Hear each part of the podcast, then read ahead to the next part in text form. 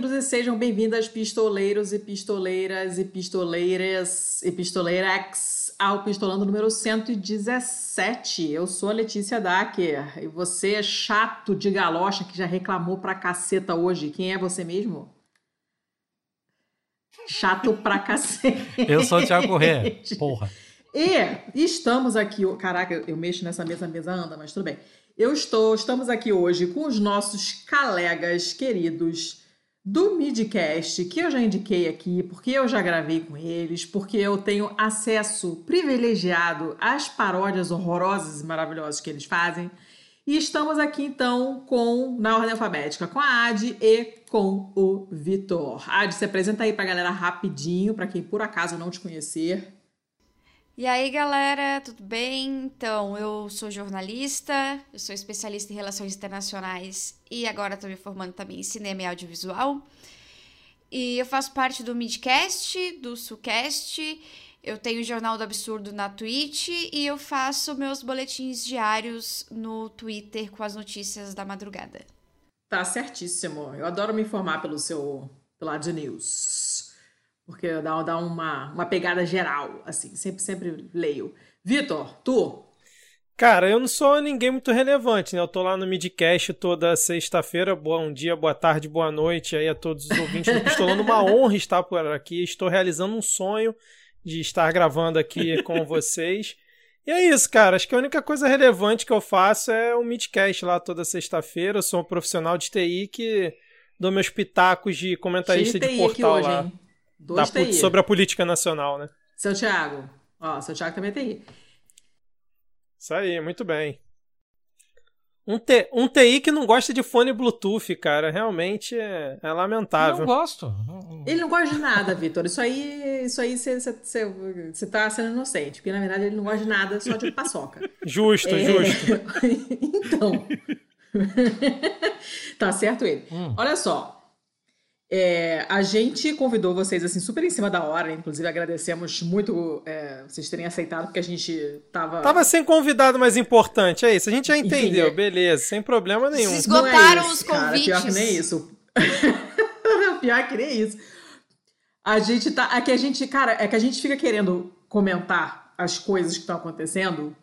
Né? E, e é só eu e o Thiago ia ficar muito chato, né? E como vocês também fazem a Midcast Política, a gente achou que ia dar um toque especial. E o legal é que vocês gravaram o episódio do Midcast Política ontem e a gente vai falar hoje de coisas provavelmente diferentes, porque hoje aconteceram várias coisas Cara, na moral, assim, ó, eu, eu, acho que a gente tem que achar aí um, uns sete podcasts de política é, politicamente alinhados, assim, e talvez a gente tenha que montar, tipo, um consórcio. Porque, assim, o que vocês gravaram ontem sobre política, e hoje já não dá pra levar nada daquilo em consideração. O bagulho já foi todo pro caralho. Então, em um dia já mudou tudo. Então, a gente tem que meio que fazer um consórcio em que cada um grava em um dia da semana. e aí a gente sai meio que sorteando pessoas desses diferentes podcasts do consórcio. E vai rodando para ter gente atualizada a semana inteira. Porque não é possível, cara. Não é possível. Numa questão de 24 horas, tudo vai parar o caralho. Cara, exatamente. Eu acho uma ótima ideia, inclusive. Eu concordo, também acho uma boa ideia. E hoje, em específico, era um dia que era necessário um consórcio não só de podcasters, mas também um consórcio de psicólogos a favor do jornalismo, porque foi difícil. Foi difícil. Você chegar meio, meio disso e já pensa: caraca, que dia difícil. E assim, Olha, ontem, né? Eu imagino que vocês tenham falado bastante sobre a CPI ontem, né? E foi um dia, para mim, hoje nós estamos gravando no dia 23, que é uma quarta-feira. É, ontem, que foi o dia do Osmar Terra Plana, e para mim, pessoalmente, foi o dia mais irritante da CPI até agora. Ontem foi o dia que mais me deixou com ódio de passar, de passar o dia rangendo os dentes, assim, quando chegou de noite, eu tava com dor na ATM aqui na, na, na temporomandibular, de tanto me irritar. Porque, cara, é uma uma cara de pau e uma, uma certeza da impunidade, até a postura deles, porque tava cagando, né? Tava Verdade. sem, Letícia, vontade, você não tá, cara, você não assistiu né? naquela sexta-feira que tava os cloroquiners, né? Não, não assisti. O que, que aconteceu na sexta-feira que eu não pude assistir? Amiga, ah, agradece.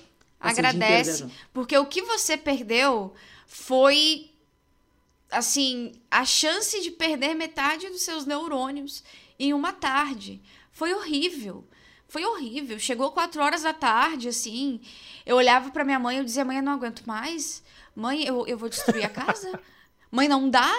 Porque é muito é muita desonestidade. Você tem os dados ali na tua cara que, que é diferente do que os caras estão falando ali.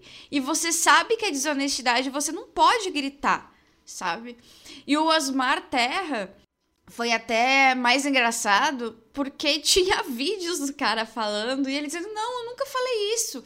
E a pessoa tinha acabado de, falei, de mostrar. É, é, é, foi inacreditável mesmo. O Osmar Terra Plana, ele tem uma cara de pau que é única, assim, é invejável. É invejável. Ah, essa, essa petulância foi me dando um, um desespero. Então, ontem foi um dia muito tenso. Aí hoje não teve ninguém entrevistado nem, nem convidado, nem indagado na CPI, né? Hoje foram só. Mas também rolou babada. A gente achou que ia ser um dia. Não, hoje não vai ter CPI direito, porque não tem novelinha, né? Porque não tem convidado, não sei o quê. Mas também rolou treta. Por que, que rolou treta, seu Tiago? O que aconteceu hoje? Nas deliberações lá que eles estavam fazendo hoje. Que não tinha convidado, mas deliberaram horrores. Ah, depende, assim, né? Primeiro tem a mesma ladainha de sempre, né? Então, tipo, determinados requerimentos que alguém quer que precise colocar não sei quem, e aí dá barulho, e aí vem o girão com o, o deputado Bixpin com a sua com a sua ladainha de sempre de ah, falaram para trazer fulano, mas ninguém quer trazer o Gabas. Eu, eu tô louco para conhecer eu esse também. Gabas. Eu não sei quem eu é esse Gabas. Eu também não sei por que vocês maram que filho da puta, cara. Porra, Gabas, faz um podcast, cara. Na boa, cara. Faz alguma coisa, abre um canal no Twitch aí, vai tomar. Ou aparece aqui no Pistolando, que que cara. Aparece aqui no Pistolando e explica qual é a obsessão do girão por você. Eu, não, eu queria muito entender, tô cara, confusa. Empresa de não, maconha. É sempre o Gabas e a Hemp Care, que é a indústria da maconha.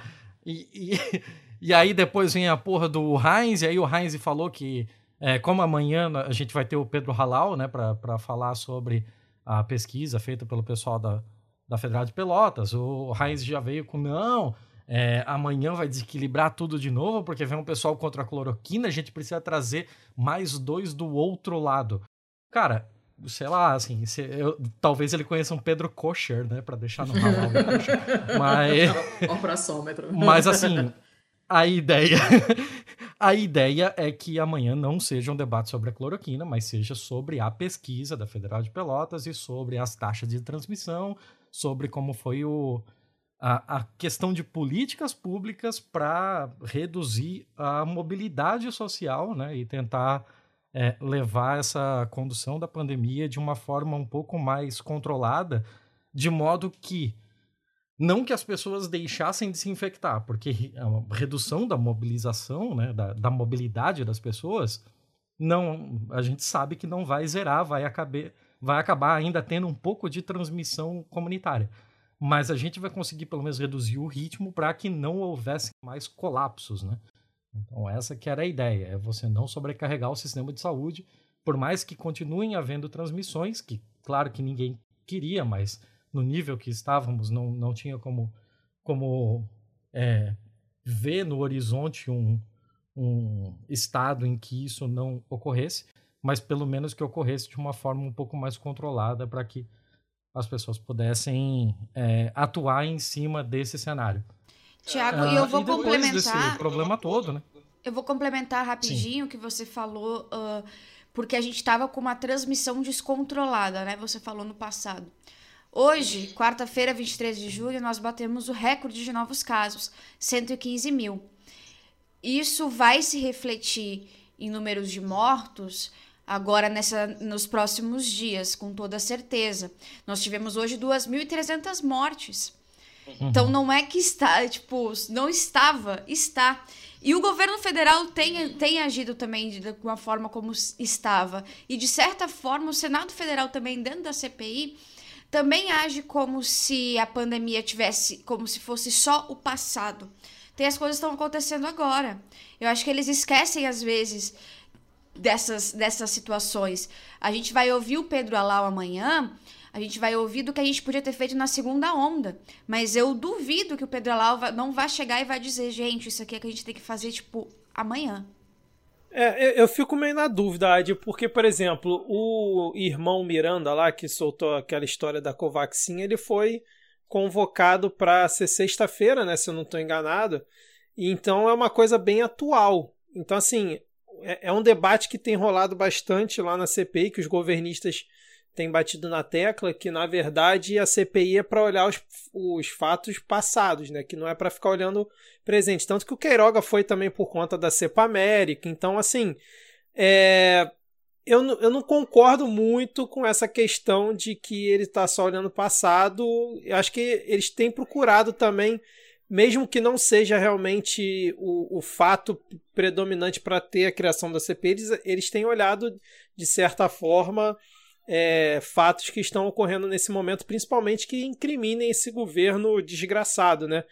Mas Breaking eu concordo news, com você em relação... Porque para me, des, pra me desmentir agora, acabou de acontecer. Renan Calheiros na Globo News dizendo que a declaração do Onix é criminosa e que vão analisar Ih, uma rapaz. convocação para convocar ele na CPI e se continuarem a, co a corrigir a testemunha, vão solicitar a prisão de Onyx Lorenzoni.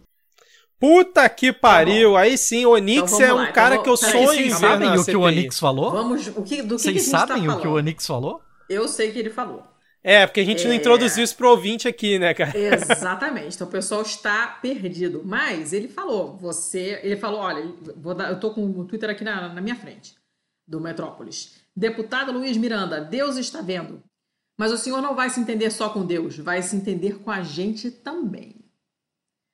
Maior recibo de miliciano que esse eu desconheço. Mas a gente tem que dar o, o contexto. Do que, que ele está falando, quem que ele está ameaçando de morte. O que, que aconteceu? Ah, de resumei, você que é boa de resumão de notícias. Quem é esse Miranda? Quem é o irmão dele? O que, que ele Bom, falou? Bom, o resumo é o seguinte: o servidor de saúde, é, Luiz Roberto Luiz Ricardo, não consigo lembrar, Luiz R. Uh, é irmão do Luiz Miranda, do deputado Luiz Miranda, e vale ressaltar aí que Luiz Miranda. Pilantraço. Pilantraço e bolsonarista roxo. Resolveu abrir a boca ontem, por quê? Porque chegou, retiraram o sigilo também, e chegaram alguns documentos que comprovariam um benefício a uma vacina que custa 80 reais a dose, que é a vacina a Covaxin na Índia. Aí tem uma questão envolvendo a MP, de, que facilitaria a compra de vacinas que não tinha cláusula para facilitar a, a compra de vacinas da Pfizer e da Janssen, mas seria da, da Covaxin. E aí tem o caso também de que a Precisa Medicamentos estaria nesse, tá nesse, nesse meio, né? Que fez a ponte, se não me engano. Uh, então, o Luiz Miranda, esse deputado Luiz Miranda, ele foi a público dizer que tinha corrupção ali, que tinha alguns detalhezinhos que eu até perdi, que foi até a questão que eu fiquei travada durante a tarde, porque foram muitos detalhes que foram aparecendo, né? O Ernesto Araújo um, trabalhou justamente para facilitar a compra do da Covaxin, que custa 80 reais a dose, a vacina da, da Pfizer custa 12 reais a dose. Então ele foi a público e hoje, ele, numa entrevista à CNN, ele chegou a chorar dizendo que ele, que ele tinha medo, mas ele tentou, ele tentou isentar o Bolsonaro e o Pazuello, disse que ele informou ao Bolsonaro e o Bolsonaro disse que ia enviar a PF essa questão da, da maracutaia, disse que essa corrupção vem de pessoas que de antes do governo Bolsonaro também, e que o ministro Pazuello tinha sido chutado do ministério. Na verdade, ele foi expulso porque ele queria acabar com essa corrupção. Uma narrativa que não para em pé porque ele voltou ao governo logo depois, então não faz o menor sentido. Mas o fato é de que a CPI tem documentos né, que, que fazem esse. Que, que ajudam os senadores a montarem esse quebra-cabeça de que realmente houve uma facilitação e talvez até uma corrupção por parte do, de Jair Bolsonaro, que ligou para o próprio ministro, do, primeiro-ministro da Índia, o, o Modi, para facilitar essa compra. Né? O que não, aconte, não ocorreu com outras outras vacinas. A preferência da Bharat Biotech era acabar com o monopólio da Pfizer. Isso está em alguns documentos que o Randolph Rodrigues falou hoje durante a sessão da CPI. Eu tentei resumir, uhum. amiga, mas não deu. é porque tem coisa pra caramba. Aí, então, peraí. O Miranda que botou a boca no trombone é bolsonarista. Então, por que, que ele foi a público falar o que ele falou? Pois é. Para tentar defender o irmão, a princípio, né? Para tentar defender o irmão, mas ele viu que a hum. merda ia ser grande se ele seguisse a linha que ele estava tentando seguir, de jogar tudo no colo do Bolsonaro e do Pazuello, e aí depois foi nas entrevistas falar que, na verdade, o Bolsonaro estaria isento porque ele teria entregue à PF essa suspeita de corrupção que foi feita no contrato da Covaxin se eu não estou enganado em uhum. relação Entregou a isso. tanto que ele deu prosseguimento à compra, inclusive já temos pois é. um empenho orçamentário E a própria PF disse que não foi avisada. A própria PF disse que não foi avisada, é. portanto isso não aconteceu. Essa história é, essa história tá, tá muito, muito torta. Contada, né? O Luiz Miranda é um pilantraço, como eu falei aqui. E já teve até reportagem no, no Fantástico em 2019 mostrando que ele aplicou golpes milionários no, nos Estados Unidos de pessoas que é, pessoas que queriam morar nos Estados Unidos. Ele dizia que dava um mapa da mina ali para a pessoa poder se dar bem. Na verdade, pegava o dinheiro e metia o pé. E ele mesmo assim se elegeu em 2018, morando nos Estados Unidos, se elegeu como deputado federal pelo Distrito Federal. E um é, é, esse tipo de gente que está acusando o governo. Assim, não que o governo né, seja é, melhor do que o Luiz Miranda, muito pelo contrário.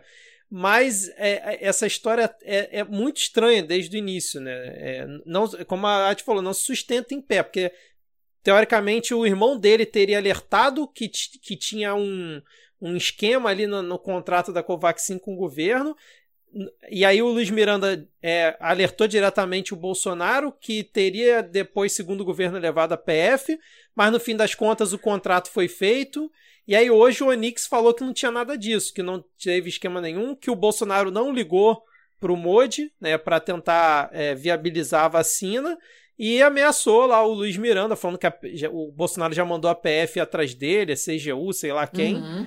e que ele vai se ver realmente com não só com Deus, mas com, com o próprio governo. Né? Uhum. E aí, o que, que vocês acham que vai dar no que isso aí? Treta, amiga. Eu acho que ele tem que Olha, se preparar para ele não ser suicidado por aí. Luta, luta de mulheres no gel. eu não sei, eu não tenho a menor ideia. Eu tô.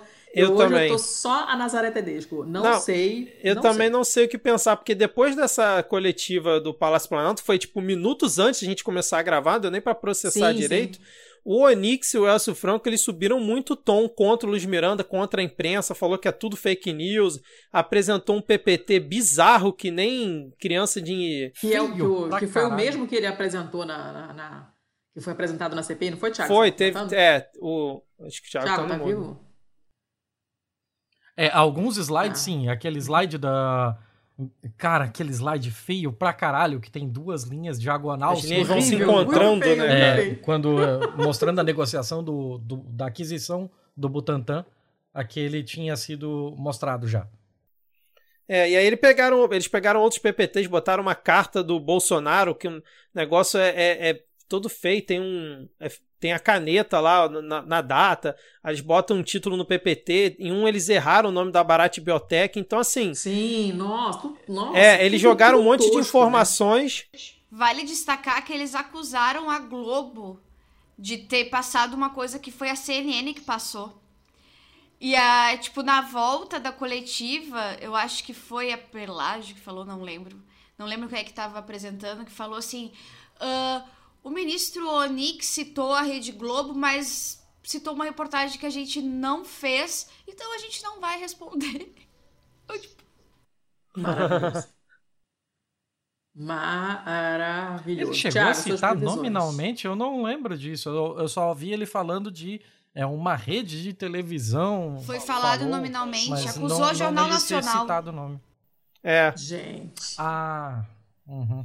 Assim, eu, eu, eu, realmente estou na dúvida, porque assim, eles subiram muito o tom. Geralmente, quando o governo sobe o tom, é porque eles estão acuados por alguma situação. Uhum. Eu, claro. eu não levo muita fé nessa denúncia porque veio do Luiz Miranda e é um cara que dá, você tem que ficar com os dois pés atrás e a história toda é muito confusa. Eu tô confiando apenas nos documentos que a CPI tem, que eles realmente mostrem alguma coisa, mas a gente não tem como ter essa informação ainda. Vamos ver sexta-feira. Então, eu acredito que antes de sexta-feira, do depoimento do irmão Miranda, do irmão do deputado, eu acho que não. Ou do deputado, não sei qual que vai. É o irmão que é o servidor do Ministério da Saúde ou o deputado? Eu acho que é o servidor. Eu acho que é o servidor. É e o aí Ricardo, o, né? o, é, é o Ricardo. É o servidor. E aí o Luiz Miranda vai. É, eu não sei quando esse episódio sai. Em solidariedade. Ele vai junto. Ah, tá. Eu não sei quando esse episódio sai, mas eu acredito que antes desse depoimento, que é provavelmente quando o, o integrante do G7 vão mostrar documentos, eu acho que não tem muito como saber o que, que vai acontecer depois dessa ameaça que o governo fez aí, cara. Foi puxado, né, cara? Foi puxado. Esse, esse episódio vai ao ar na quinta-feira. Se, se eu conseguir, nessa hora o fuso horário me ajuda. Porque eu vou ter amanhã, uma parte da manhã, pra editar. Vamos ver se eu consigo. Tiago, seus, seus pitacos. Oi. Ah, os meus pitacos sobre o que eu acho que vai acontecer? É, e o que você acha que, que está acontecendo e o que, que vai acontecer? Eu acho que, assim, primeiramente tem o que aconteceu hoje para a gente levar em consideração.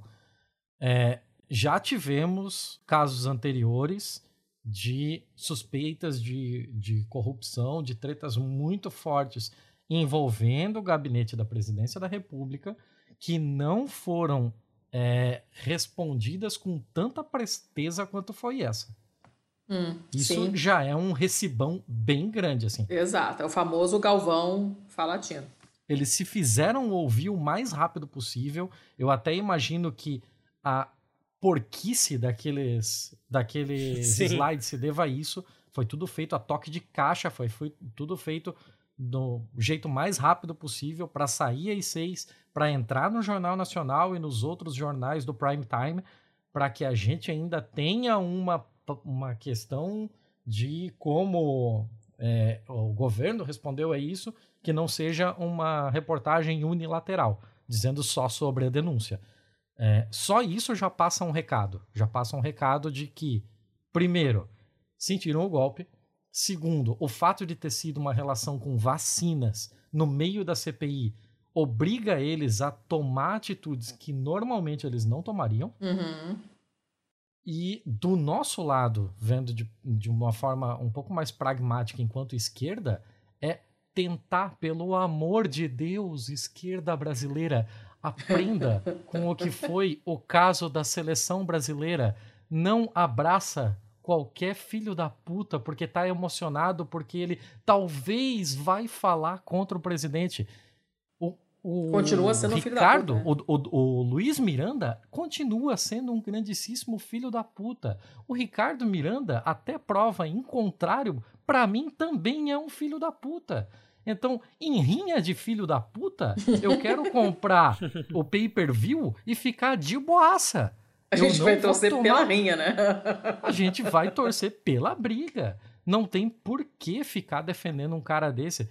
Por mais que ele diga, ah, mas eu tô sendo ameaçado porque eu... Ô, oh, meu irmão, eu acho que assim, já tá um pouco tarde para você ter esses lapsos de consciência. Você que lute. Eu, eu só quero é ver o que vai acontecer e deixa esse governo sangrar. Mas eu não quero tomar lado nessa porra. Qualquer pessoa que me perguntar sobre o negócio, eu só vou dizer, ó, isso parece extremamente sujo e que investiguem. Agora, esse daí também, para mim, o, o, denunciante também não é flor que se cheire. Se foda. Foi igual o caso do Witzel, né? O depoimento do Witzel na CPI. Isso, Cara, eu não bati palma para aquilo não, porque para mim, eu acho que... Eu até comentei não, no Midcast ontem, eu acho que o que o Witzel não tem nenhuma informação relevante para dar, acho que ele tá só querendo palco. E aí hoje ele falou que só vai dar depoimento se tiver certeza da segurança dele. O cara que falava que era só mirar na cabecinha e atirar, vem com esse papinho agora de segurança, agora aguenta, meu irmão. É igual aquele áudio do do que o Medo e Delírio sempre bota, né? Do cara é, mandando pro amigo dele bolsonarista. Você votou nesse merda. Você vai segurar essa vai pica até, essa até o final. Até o Ele que vai em Brasília e deu o depoimento dele lá em sessão secreta. Uma curiosidade sobre esse áudio, não é, é pro amigo, é pro pai dele. Caraca, é, eu não é, sabia que era pro pai. É pro pai, é pro pai. Sensacional. Sim. E, mas assim, é, a mesma, esse mesmo argumento de que o, o Witzel tá tentando só capitalizar e voltar pro noticiário e tal, foi utilizado hoje é, na, na sessão de, de votação dos requerimentos pelo senador aqui da nossa grandíssima bosta que é Santa Catarina. uh, e assim, é, eu não concordo. Eu não acho que ele se prestaria a esse tipo de coisa para capitalizar politicamente em cima. Porque ele sabe com quem ele tá mexendo. Ele sabe que esses caras não são de brincadeira. Eles, ele, com certeza, ele sabe da relação da família com milicianos bem melhor do que nós todos aqui. E, assim, é, sendo essas informações passadas numa sessão secreta, ele não vai para jornal nenhum, ele não capitaliza nada com isso. Então, me parece um negócio mesmo muito mais com cara de vendetta. Não parece Será? que ele tá fazendo. Não me parece. Cara, Vindo é um do Vitz, eu não consigo acreditar, cara. Quando eu digo capitalizar, não é politicamente, que para mim, politicamente, ele tá morto. Eu digo capitalizar para ele manter o ego dele inflado, de estar tá sempre na mídia e sendo o assunto, entendeu? Mas eu sinceramente. Mas ele agora virou coach de concurso público. Cara. Então, isso não Ele não precisa da CPI. Não, isso de certa. Não, mas isso de certa Exato. forma ajuda para ele, porque o nome dele tá em evidência. Esse para mim é o ponto. Ele, é o cara desesperado, o cara tá no desespero. Eu, assim, eu, é como eu falei no midcast, eu espero muito estar errado, mas eu acho que ele não tem nada. Eu acho que ele não arriscaria a vida dele. Por nada. Não arriscaria. Ali o negócio é muito mais embaixo. A gente. Eu, eu olha, eu vou, eu vou ser bem sincera. Eu acho que a, a água bateu na bunda quando ele percebeu que a que a morte da Marielle tinha ligação com o Bolsonaro e ele tava vendo que alguma coisa ia acontecer com ele. Eu acho que ali caiu muitas fichas para ele. Tadinho, né? Só o cara que tava lá na quebra da placa. Pois é, só que o que, o que, que eu acho? É bem aquela coisa. Quando começa a ameaçar você, é outros 500. Quando ameaçou e matou outra pessoa, foda-se. Mas aí começou a ser você. E aí você começa a ver que não, peraí, agora essa pessoa é presidente da república. Agora ele é o mandante dessa história toda. Então eu não acho que ele iria arriscar a vida dele por nada, Vitor. Eu acho que ali é questão de vida ou morte. Você vê só as intimidações do Flávio Bolsonaro. Ali é, é milícia mesmo. Eu acho muito difícil uma pessoa que sabe como é que é lidar com milícia botar a cara assim. Difícil.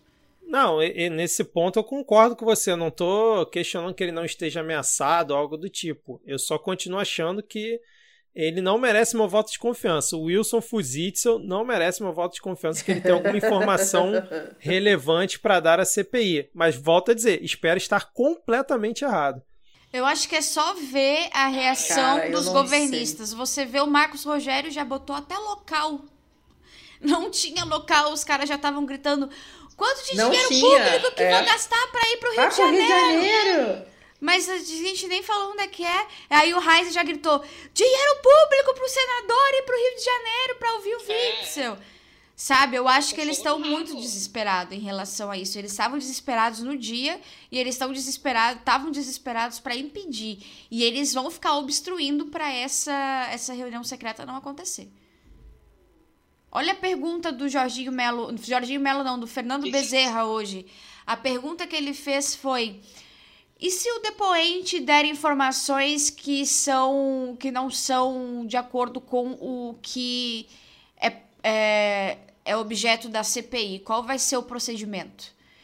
E aí uhum. o, o Omar Aziz respondeu que se, se for o motivo por alguma. Li... Essa é a pergunta mais estúpida que eu já vi. Foi uma pergunta que eu olhei assim: que recibo? Que recibo vocês estão com medo que ele, que ele fale sobre o caso Marielle?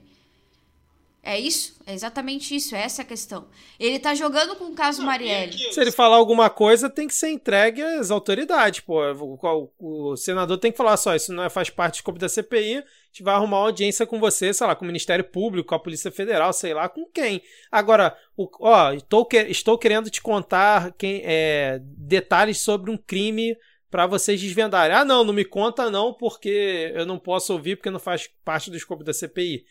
Eu acredito que ah, não sim, vai não, acontecer não isso. Sentido. Não seria, não faria é. sentido. Cara, a CPI, a CPI é um órgão político que funciona exatamente como um caralho de investigação. Você está politizando é, tipo, a CPI. Se você, se você tá falando que quando é, você presenciou um, um assassinato quando fugia com um carro que você roubou, são dois crimes. Você é testemunha de um e você é o culpado do outro.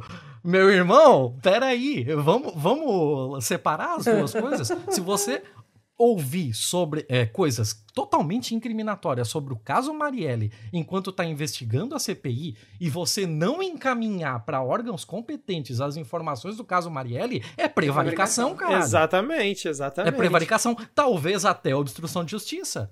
Que é o que o Onix acusou hoje o irmão do Luiz Miranda, falando que ele -huh. prevaricou. Uh -huh. É, ele prevaricou ali no, ali no caso do no caso do Onix, a justificativa para o Onyx dizer que ele prevaricou é que ele não comunicou o superior imediato. Sim. Então sim. ali é uma é. questão um pouquinho mais técnica que assim ah, é, é frágil, é muito frágil. Mas assim, eu tô falando como se eu fosse um grande jurista. bunda suja do caralho. Então, foda-se. Mas. Cara. Mas o que que ele pode. Por que que ele. Peraí, mas o que que ele comunicaria ao superior direto dele se não há crime nenhum para comunicar. Pois é, cara, essa história, essa história realmente é, é muito louca, né, cara? É então, ele tá tentando meio que cercar, ele tá dizendo assim, ó, cara, é, se você tem alguma coisa que você suspeita que é um crime na administração pública, você tem que informar ao seu superior direito, ao seu superior direto, ou então, se você suspeita que o seu superior direto é, pode estar envolvido nessa trama muito louca aí, então você vai direto para para a corregedoria, para a ouvidoria, para qualquer outro lugar em que você possa dar prosseguimento disso é, sem o conhecimento das partes que serão investigadas. Então ele está tentando dizer que assim, é, ainda que houvesse esse tipo de coisa que a gente diz que não há, os caminhos que foram é, usados para chegar nessa situação foram os caminhos incorretos. Então, tipo, que você não deveria ir ao gabinete do presidente da República, que você deveria ir a outro órgão, e ainda que o gabinete do presidente da República, se ele falou que encaminhou as coisas, você não teria por que ir à imprensa dizer o que disse. Porra, é, então, é assim, o crime de é, Schrödinger. uma volta muito louca pra justificar o injustificável. Que exercício retórico do cacete. É o que eles fazem sempre, ah, é o que eles fizeram na outra vez no Moro também, lembram? É a mesma coisa. É, ah, mas o, a, as mensagens que vazaram são falsas. Da Vaza Jato são falsas. Mas Uhum. Se forem verdadeiras, não tem crime nenhum ali. É. É, a, o que eles estão tentando vender é que o Luiz Miranda queria derrubar o Bolsonaro de alguma forma e ao invés dele seguir os trâmites tradicionais, ele e o irmão, né, sobre essa denúncia, quis incriminar, quis envolver o, o presidente Bolsonaro diretamente. Mas um ponto é dessa do que rolou hoje, né, que o pessoal tinha falado que uma prévia né, do, do recibo de pagamento seria antecipada, acho que em 45 milhões de dólares né, da compra da, da importação da Covaxin, a Precisa Medicamentos informou hoje que isso foi um erro material é, que ocorreu porque parece que isso teria sido a primeira prévia né, que a, a Barat Biotech teria enviado esse recibo, que é meio que o padrão, e aí depois eles corrigiram, porque lá estava 300 mil unidades, e na verdade seriam 3 milhões de unidades, aí depois eles corrigiram numa segunda versão, botando que eram 3 milhões, e aí na terceira versão parece que foi retirada essa questão do, do pagamento antecipado. Céu, é, então assim, esse teria sido um, um dos pontos que o pessoal levantou hoje. Ah, para Covaxin o governo aceitou até pagar antecipadamente, mas parece que foi uma prévia do recibo de pagamento e que o, o final, né, a versão final, não teria isso. É, se isso realmente for verdade, eu acho que foi uma falha também da, da apuração, né? Da, não sei se foi a CNN que divulgou isso, né? De, de tentar ver se era essa versão final, né? Porque você vai divulgar um negócio que não é a versão final, é complicado, né? Aí você acaba dando margem para o governo Exato. falar que é tudo fake news. Esse foi Exato. a CNN, se eu não que me é- engano. É, foi agora canalha e...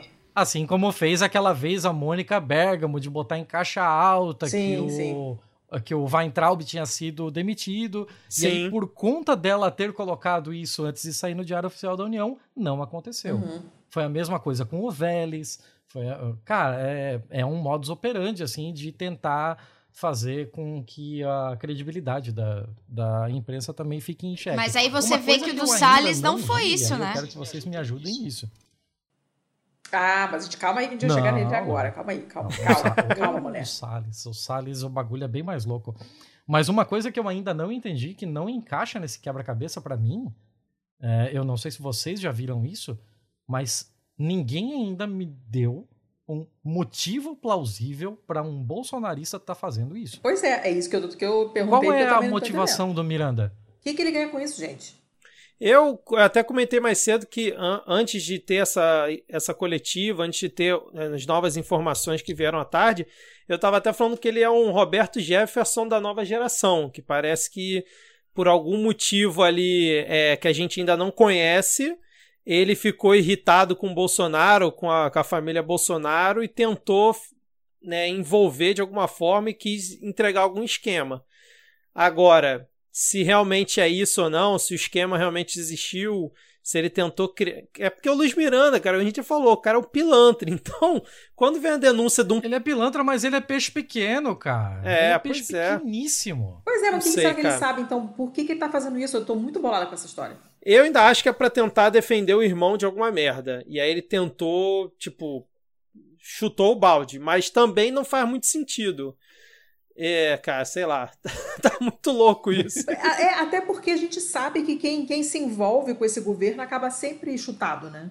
Eles não, eles não protegem ninguém só porque ninguém. a pessoa tá do lado deles. Eles querem que todo mundo é. se foda. Eles lá, eles vão abandonando aliados pelo caminho. Vem cá, outra coisa que aconteceu hoje foi o Salles. A gente falou do Salles e o Salles pediu para sair. E aí? Por quê? Como? Quando? Quem entra no lugar dele? O que aconteceu? Vitor. Então, entrou no lugar dele, né? Primeiramente, porra, vamos dar um grito aqui de, de, felicidade, sei lá, cara, porque por mais que a gente tenha uma desgraça ocorrendo em paralelo, o Salles saiu. Acho que a gente precisa dar um grito aqui de. Esse, Aê! Esse finalmente! Cara, esse Engraçado. cara é uma das pessoas mais asquerosas. Não, ele é uma das piores pessoas em atividade no país. Sim. Com, sem dúvida nenhuma. Sim. Como diz o, o, Eu não consigo comemorar. galáxia como, como, como diz consigo. o Rodrigo, ele é, é, a encarnação do mal, cara. Eu acho. eu, lembrei porque faz sentido com esse aí também. A gente, às vezes, a gente imputa muita inteligência ao bolsonarismo, mas a gente esquece que um dos traços de todo bolsonarista é ser extremamente burro. Eles são incapazes de saber perspectivas, de, sabe, perspectiva ocular, alguma coisa, eles são incapazes disso. Então eu acredito que ali foi uma grande lambança que aconteceu e da mesma forma eu acredito que foi a queda do Salles. Eu acho que foi uma maneira muito burra de tentar hum. cobertar, de tentar fazer uma uma cortina de fumaça porque ele já era um morto politicamente, ele já era um ministro morto ali, ele já estava ali fazendo volume por, pelo ego e orgulho do, de Jair Bolsonaro. E eu acho que ele cai justamente com uma tentativa de cortina de fumaça pelo que foi dito pelo Luiz Miranda, para poder também dar tempo deles montarem hum. aquela coletiva horrorosa que eles fizeram antes da gente começar a gravar. Apro aproveitando esse gancho da AD, eu vou até ler um tweet do José Roberto Castro, que ele deu um RT em cima de um tweet da André Sadi, porque a André Sadi tweetou assim, ó. Ricardo uhum. Salles deixa o cargo no dia em que vem à tona o caso da Covaxin. Recordar é viver. Weintraub deixou o cargo quando Queiroz foi preso na casa do advogado Wassef. E aí ele botou: e o Ernesto Araújo saiu no mesmo dia em que o Bolsonaro decidiu trocar o comando do exército. É, assim, faz até um, um, certo sentido, porque esse governo vive disso, e o Bolsonaro até ontem estava elogiando o Ricardo Salles, falando que uhum. ele fez um baita trabalho, e o Bolsonaro sempre que pode é, elogia o Salles. Então acho que ele vai sair meio como o Pazuello saiu, né? A gente está tirando aqui por, um, por uma outra situação em paralelo, que é, para mim eu acho que o Pazuello saiu na época por conta da CPI e tudo mais, e o Ricardo Salles claramente é porque a PF vai bater na porta dele muito em breve Inclusive, ele deve e aí... estar em Miami já nesse momento. É, vão tentar uma coisa dessa e jogaram ele aos leões, porque se ele é, tivesse indo cargo, ele teria foro é, privilegiado, né? E então é, não poderia, acho que teria que levar o STF, qualquer ação mais efusiva da PF, envolveria diretamente o governo. Então, você tirando o Salles, teoricamente ele fica sem o foro.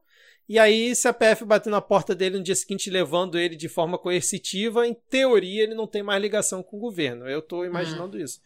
Mas ele saiu, pediu demissão hoje, depois de uma entrevista bizarra, como se Eu fosse assim um mundo de Nárnia, o Eu que ele entregou, né?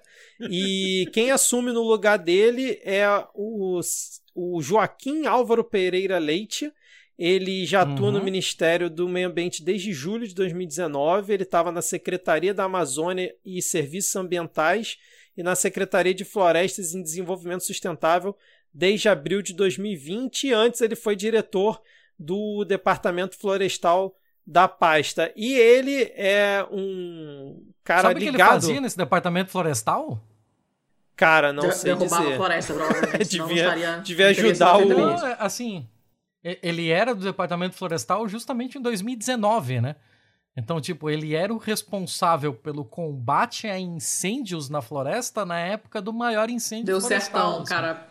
É, e ele é um nome ligado à bancada ruralista, pelo que já, já foi divulgado, bem, bem forte mesmo. E ele, inclusive, apoiou, né, naquela época do passar a boiada do Salles, ele apoiou tava... tudo que o Salles falou, né? É, ele era um dos caras que referendou uma carta que fizeram em apoio ao Ricardo Salles. Então, assim, eu acho que estão apenas. Meia dúzia, né? É, estão trocando por um cara mais limpinho, vamos dizer assim, né? Um cara que estudou no INSPER e tal mas o desmonte vai continuar o mesmo. E eu até tuitei no, no perfil do Midcast que o Pazuello saiu do Ministério da Saúde né, achando que a missão foi cumprida, porque realmente né, eles conseguiram matar o máximo de gente possível. Sim, sim. E o Ricardo Salles acho que também vai sair com esse espírito de missão cumprida, porque a maior boiada dele passou na CCJ sim. hoje, que foi o PL 490, né, cara? Então, assim, é a gente dá um, dá um grito de comentar. liberdade pelo fora Salles, mas é só desgraça no fim das contas. É só desgraça. Eu não consigo nem comemorar, não reteram o passaporte dele. Ah, mas nem, não, não tá acontecendo com ninguém, né? Todo mundo tá fugindo. Todo mundo que sai é desse governo foge. Até assim. o final da semana ele tá em Miami Até o final da gente. Até amanhã você vai, ele vai, amanhã vai estar tá tomando café com o Mickey na Disney. E, e com vai entrar o Breaking né? News! Breaking news! Luiz Miranda diz e responde: Sexta-feira o Brasil saberá a verdade e os documentos falam por si só. Se ficarmos calados, já será suficiente para todos os brasileiros se revoltarem e ainda entender quem está atrasando o Brasil. Vem aí, sexta-feira. Falou, falou, não disse nada. É, cara. Breaking ainda... News, sexta-feira, 6 horas da manhã, Luiz Miranda encontrado morto. É... lembrem do Bebiano, lembrem do Bebiano, né? disso, meu capitão. Vocês acham que ele vai ser infartado, gente? É, ah, cara. Que maravilha, cara. Eu, eu, não duvido de nada, não né? sei, cara. É, não dá para duvidar de nada. Brasil nada. 2021, né, cara? Você pode esperar qualquer coisa. Qualquer Mas... coisa. Se Papai Noel chegar no Maracanã de helicóptero e, sei lá, distribuir gelatina para todo mundo, eu vou achar normal. O Luiz Miranda tem que ter uma bala de prata muito forte para estar tá bancando isso tudo. Cara, não é possível, não é possível. Eu ainda tô muito descrente. Eu ainda tô muito eu também, confusa. Eu também. uh, assim, ainda no caso do Salles, eu acho que o que derrubou ele foi a autorização dada para que o celular dele fosse enviado para a perícia nos Estados Unidos. Por quê? Aqui, você consegue imaginar o que tem no sigilo telemático do Salles. Tudo bem, mas por assim, que, teve que ir para os Estados Unidos? Eu tenho... Isso que eu não entendi. Por que, teve que ir para os Estados Unidos? Não, ele, ele, te, ele teve que ir para ser periciado lá. Ele vai ser desbloqueado lá. Eu não sei qual é exatamente a treta. Porque ele não entregou a é senha. Até porque a investigação dele é internacional. É, ele, ele, não, entregou, entregou a senha. E a investigação dele também é americana. Ah, mas a gente não tem hacker de Araraquara que consiga desbloquear esse celular? Não, mas ele precisa ser periciado pela, pela justiça americana hum. para que os dados é, sejam dados como íntegro em todas as em todos os âmbitos, né?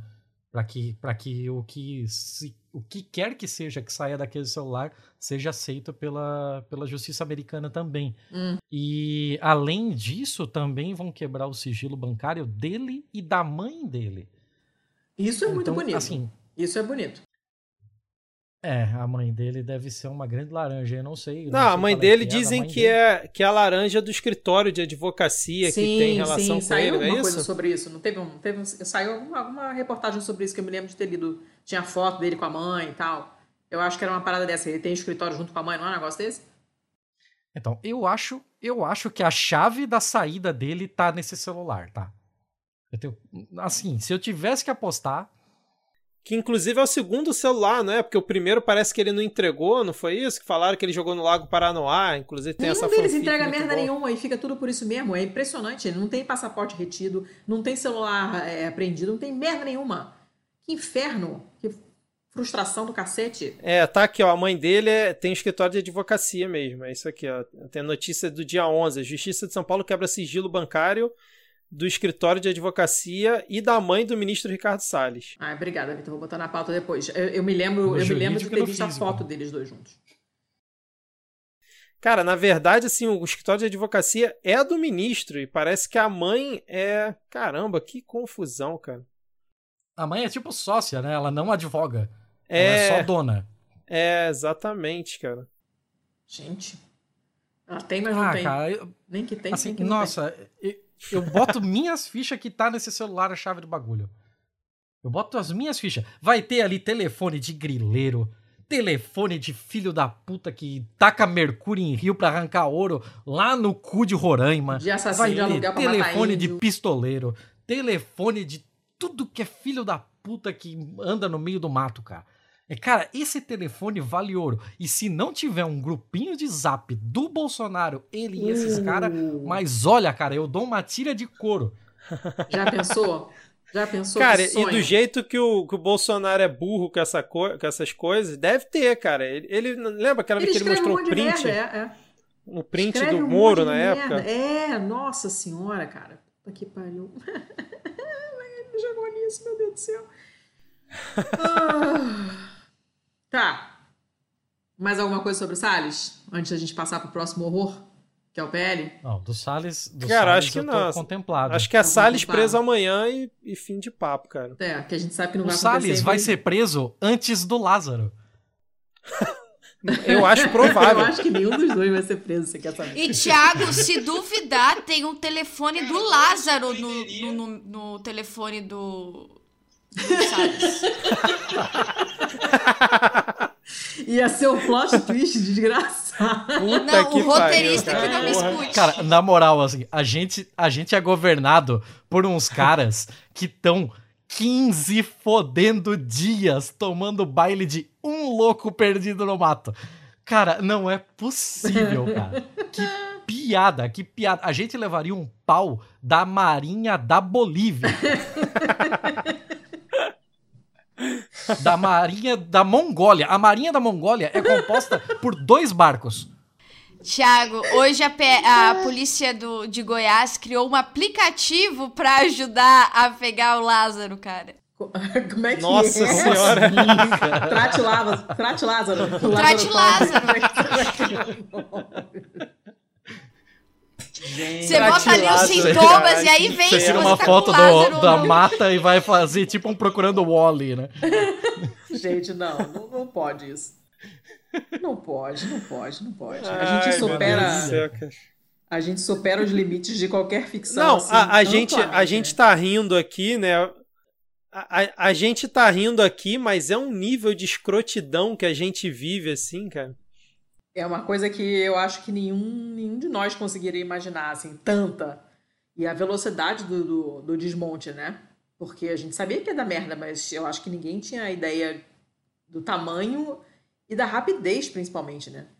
Porque ele, ele, ele, tudo bem, ele fez o que ele falou que ele ia fazer, que é basicamente ser um filho da puta, né? Que, que é o que ele sempre foi. Ele só defende coisas escrotas, ele está sendo o escroto que ele sempre defendeu, que sempre falou que ia ser mas está numa rapidez e essa, e essa, essa nossa semi-comemoração, digamos assim, da saída do Salles, é, é, muito por causa disso, né? Porque eu acho que no caso dele foi uma, uma destruição muito palpável. A gente está vendo. A gente está sentindo o calor do cacete. A gente, o pessoal sentiu a fumaça em São Paulo. A gente viu as coisas pegando fogo. A gente está vendo a estiagem. É tudo muito rápido. A gente viu a foto dele daqui, com aquele bando de, de árvore cortada e teve a reação americana. É, porque a autorização foi dada né, para essas madeiras de lei serem exportadas sem nenhum tipo de, de, de, de vistoria, de, de inspeção, de merda nenhuma. Cara, é tudo muito errado e numa velocidade muito grande, né? E hoje teve esse, esse golpe a mais, né? Essa, essa porrada extra que foi o lance do, do PL lá. Quem quer falar do PL? O que, que é o PL? O que, que aconteceu? Por que, que ele é trágico?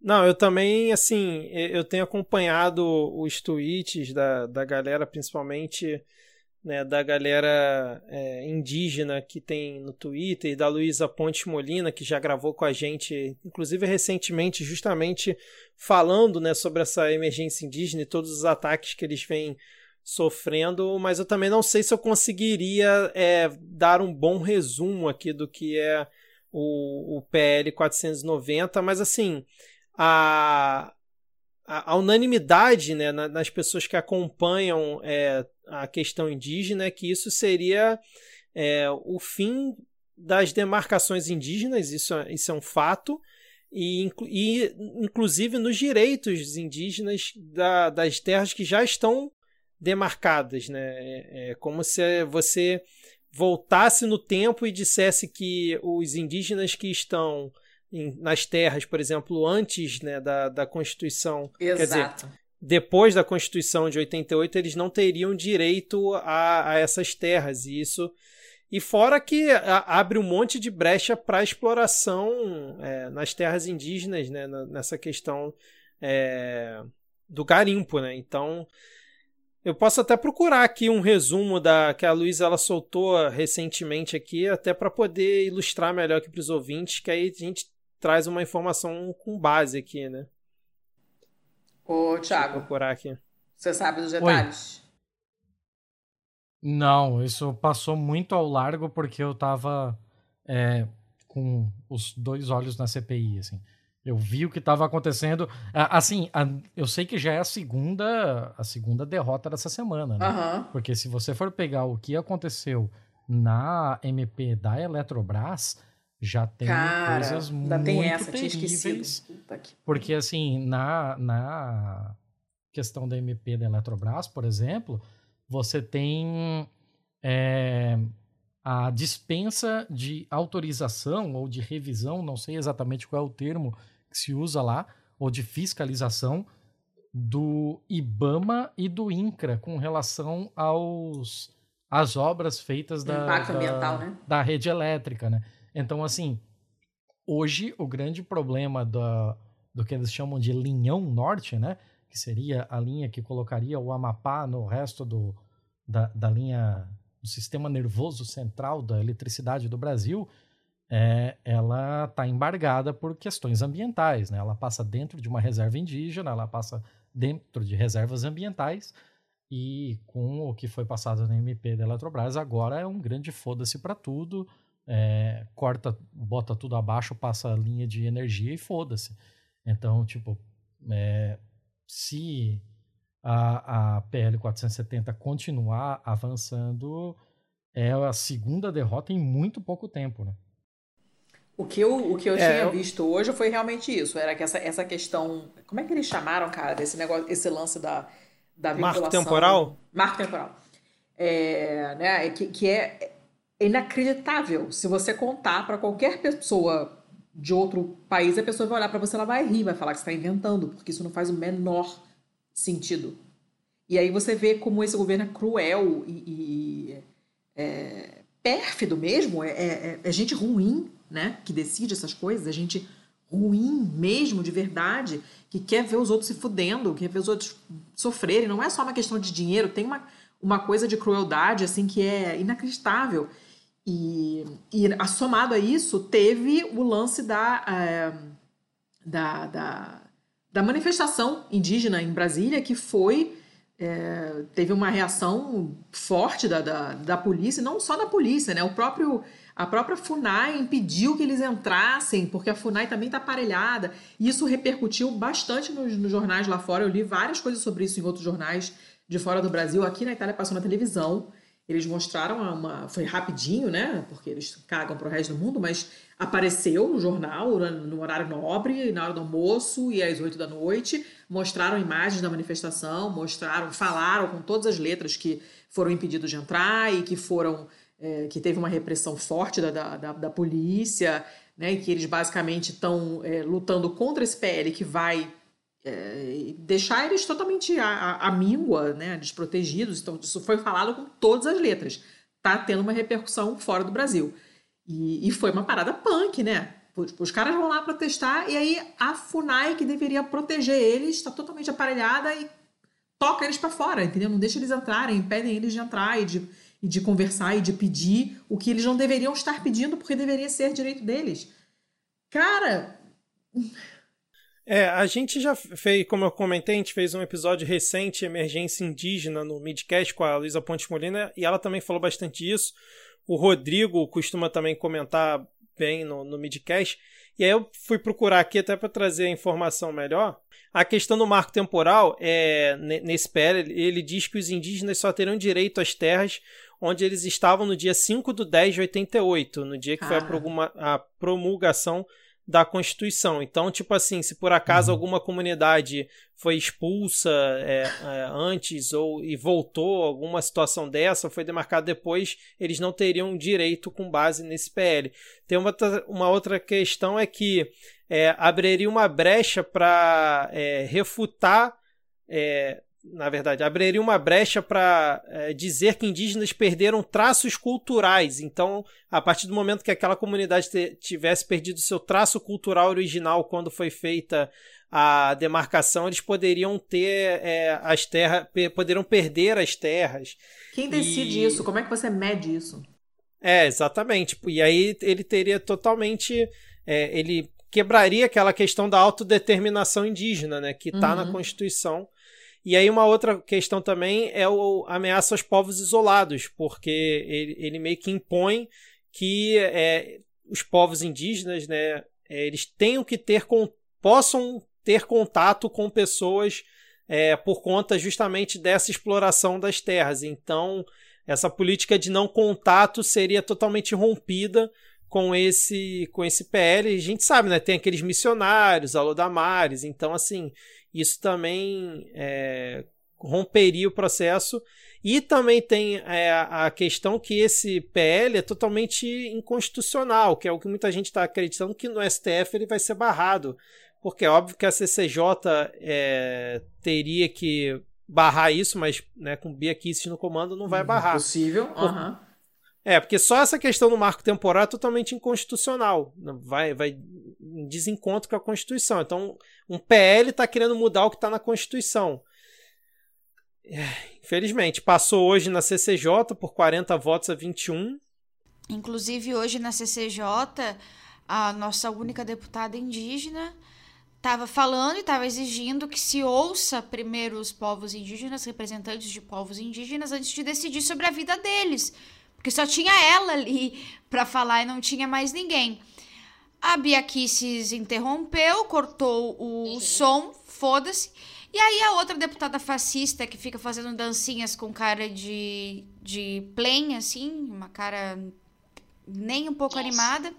A Lê Souza, o nome dela, pode ser? Uhum. Uh, ela também proferiu Ale palavras Silva. racistas. Silva. Ale, Ale Silva. Ale Silva.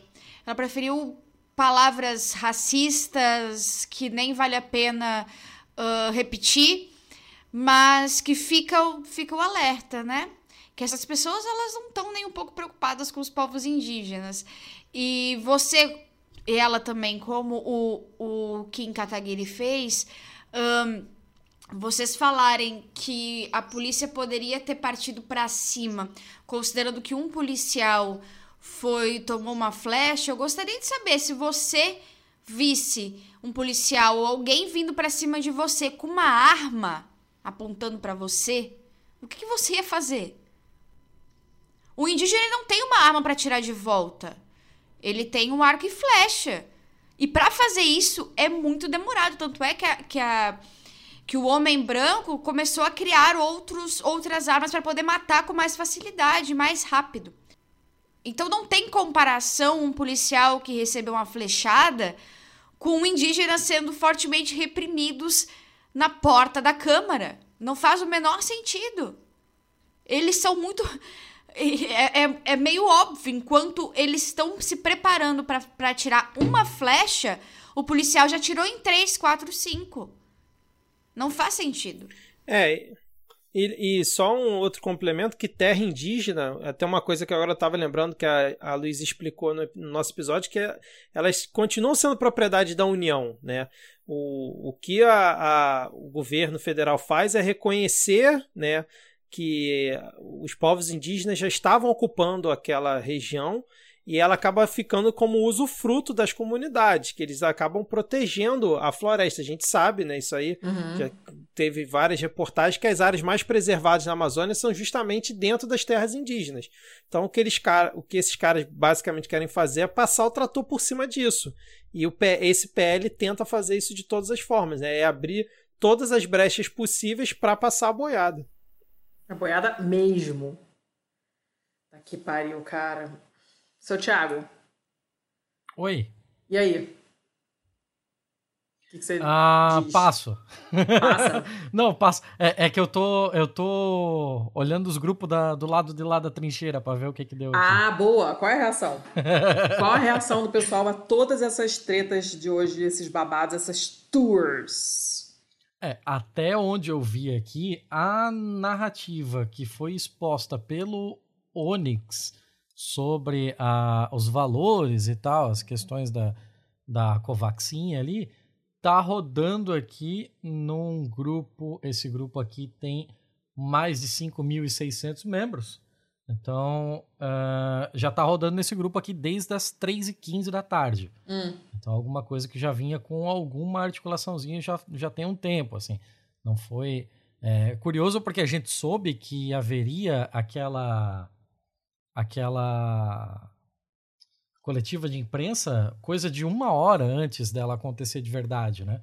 Hum. Então. É, eles anunciaram que ia ter. É, fomos até meio que pego de surpresa. Aí eu até achei que, pô, como foi avisado muito em cima da hora, eu imaginei que a própria história deles tivesse sido confeccionada um tanto a toque de caixa, assim. Mas aparentemente eles já estavam trabalhando nisso há pelo menos umas quatro horas. Uh, o pessoal tá quieto, pelo que eu tô sentindo aqui no, ah, é? no grupinho aqui.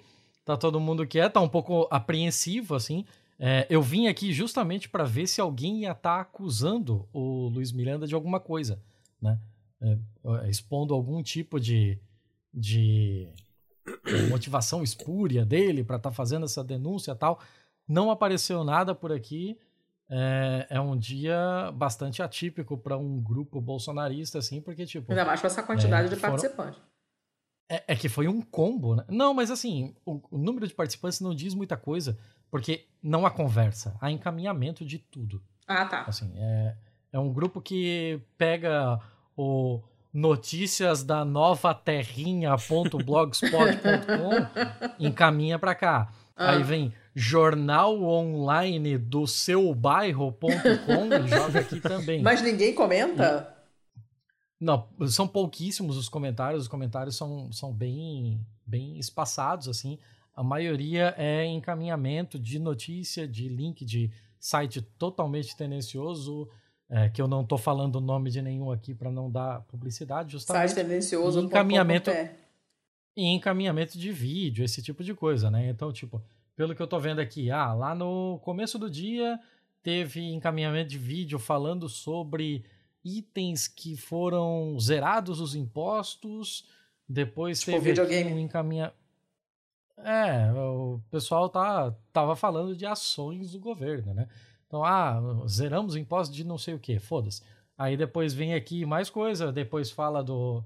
É, vem mais um site aqui falando do esquema da CPI, da, que evitam trazer o Gabas, papapá, papapá.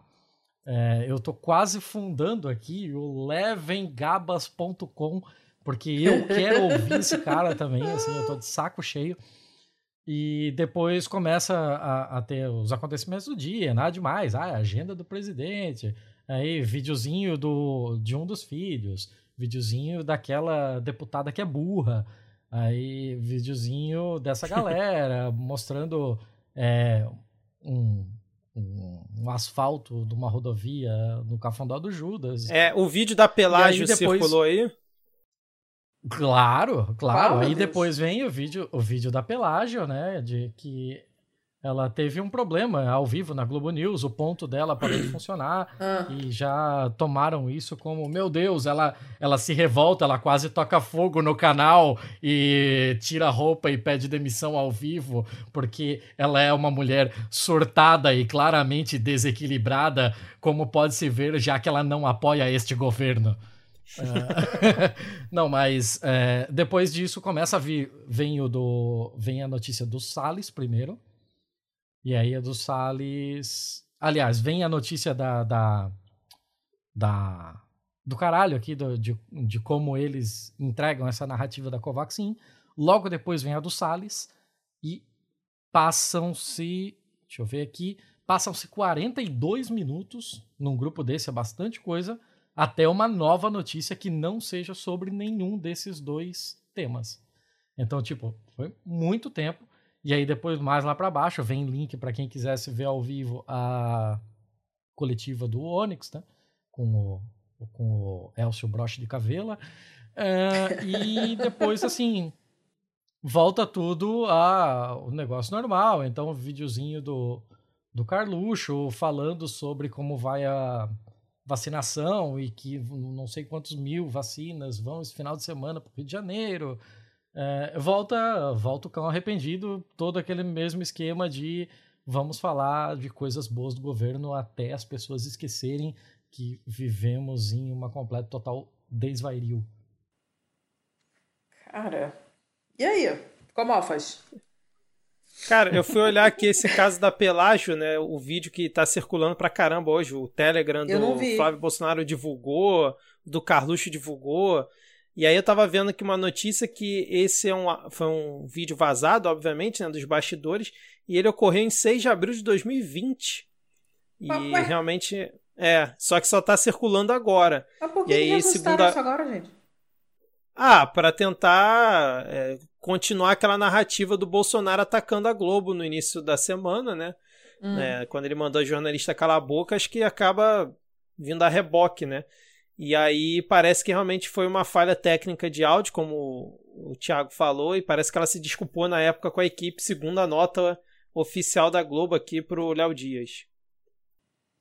Então tá, Ó, né? Acabaram de colocar, enquanto eu explicava aqui as notícias antigas, acabaram de colocar aqui no grupo é, a, o link para a notícia do G1 que fala de quando o deputado estava aplicando golpes, estava lá nos Estados Unidos. Sim. Tipo, Olha, agora, DF é agora eles lembraram.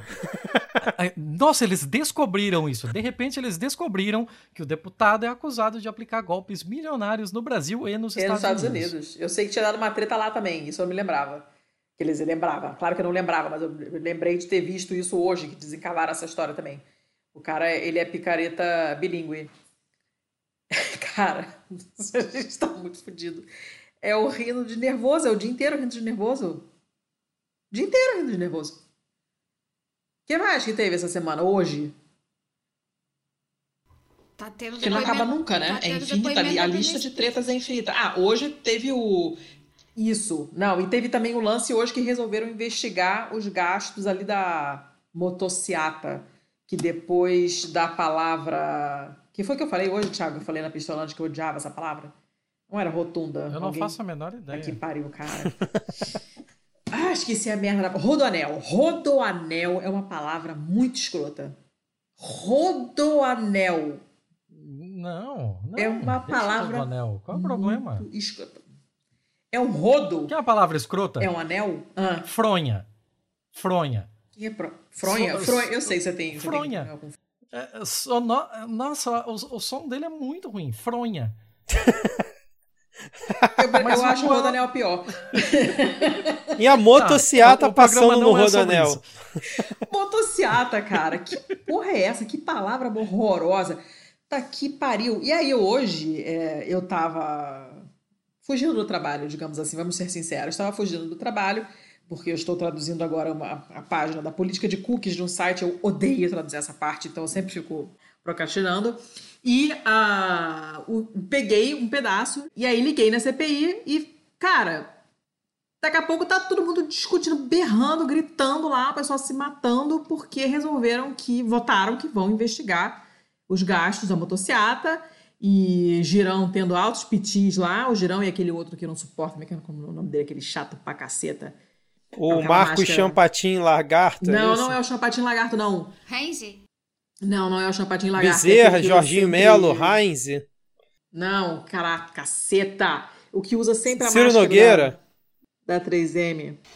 É o, o Girão. É. O que usa sempre a máscara é o Girão. É o, é o Girão, é. Não, mas era o Girão? Era o Girão, então. Então foi ele que deu, que deu piti. O eu sei que o pessoal tava se né? matando lá. É, o pessoal tava se matando porque... Não, que não tem nada a ver isso aí. Acho ótimo esse não tem nada a ver isso aí.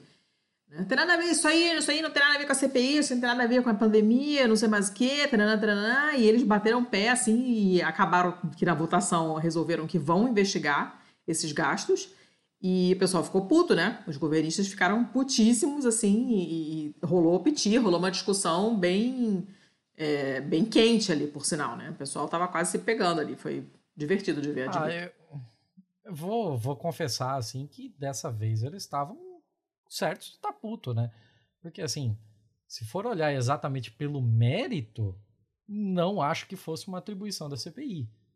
Eu acho que a CPI tem coisas muito mais importantes com um prazo muito curto para se olhar. Uh, assim, claro que se eu tivesse lá por picuinha, eu não ia votar com esses caras. Mas, assim, por mérito, eu não vejo por que isso deveria ser tratado via CPI. Por mais que, ah, não é um, uma convocação de ninguém, é só um pedido, uma nota de esclarecimento, né? Um pedido de informação. Mas, cara, na moral, não tem por que ser pela CPI. Não tem nada que justifique unicamente ser pela CPI. A CPI tem que ter o, o, a sua emenda o mais restrita possível. Senão ela não funciona, é muita coisa. É, eu concordo. Assim como foi a, a volta do Queiroga por conta da organização da Cepa América. Eu também achei que. Eu fui contra também. Eu não que acho foi... que era o momento de trazê-lo. É. Sim, pe pelo desgaste do governo e pelo espetáculo, né? É óbvio que a gente gosta porque você acaba né, expondo as hipocrisias do governo e as, merda que eles, e as merdas que eles estão fazendo. Mas, Mas se realmente considerar. foi ridículo. A condução é, então... da CPI até agora tem sido nojenta, cara. É muito ruim. É muito, muito, muito fraca. Muito fraca. Vamos, vamos fazer aquela autocrítica gostosa de como o pessoal da oposição está se portando nessa CPI e como estão sendo fracos? Meu Deus do céu, eu não aguento mais o Otto Alencar fazendo prova oral com todo médico. Vai é, tomar o, no cu. O Otto Alencar. Não é possível que esse é. velho filho da puta tem que ficar lá sendo pedante quando tem tanta pergunta importante para fazer, caralho. Porra! Não é possível. Esses dias a gente se estressou lá no grupo, foi, foi dureza. Eu acho que ele se tá perdeu tá um pouco no personagem.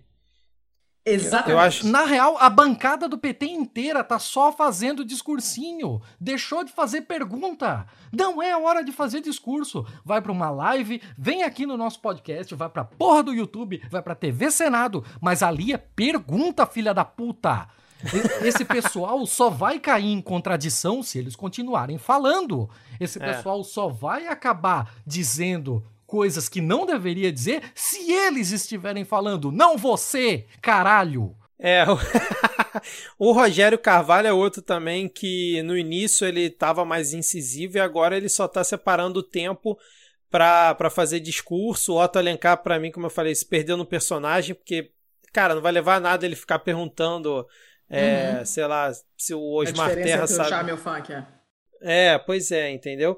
E assim, a gente é, é, é, divertido assistir e tal, mas eu concordo com o Thiago que a CPI é, não é para isso. Mas tem um outro ponto que a gente, a gente até já discutiu no midcast, que muitos senadores ali eles estão também para para fazer é, meio que de palanque político aquela situação, né? A, a CPI em si.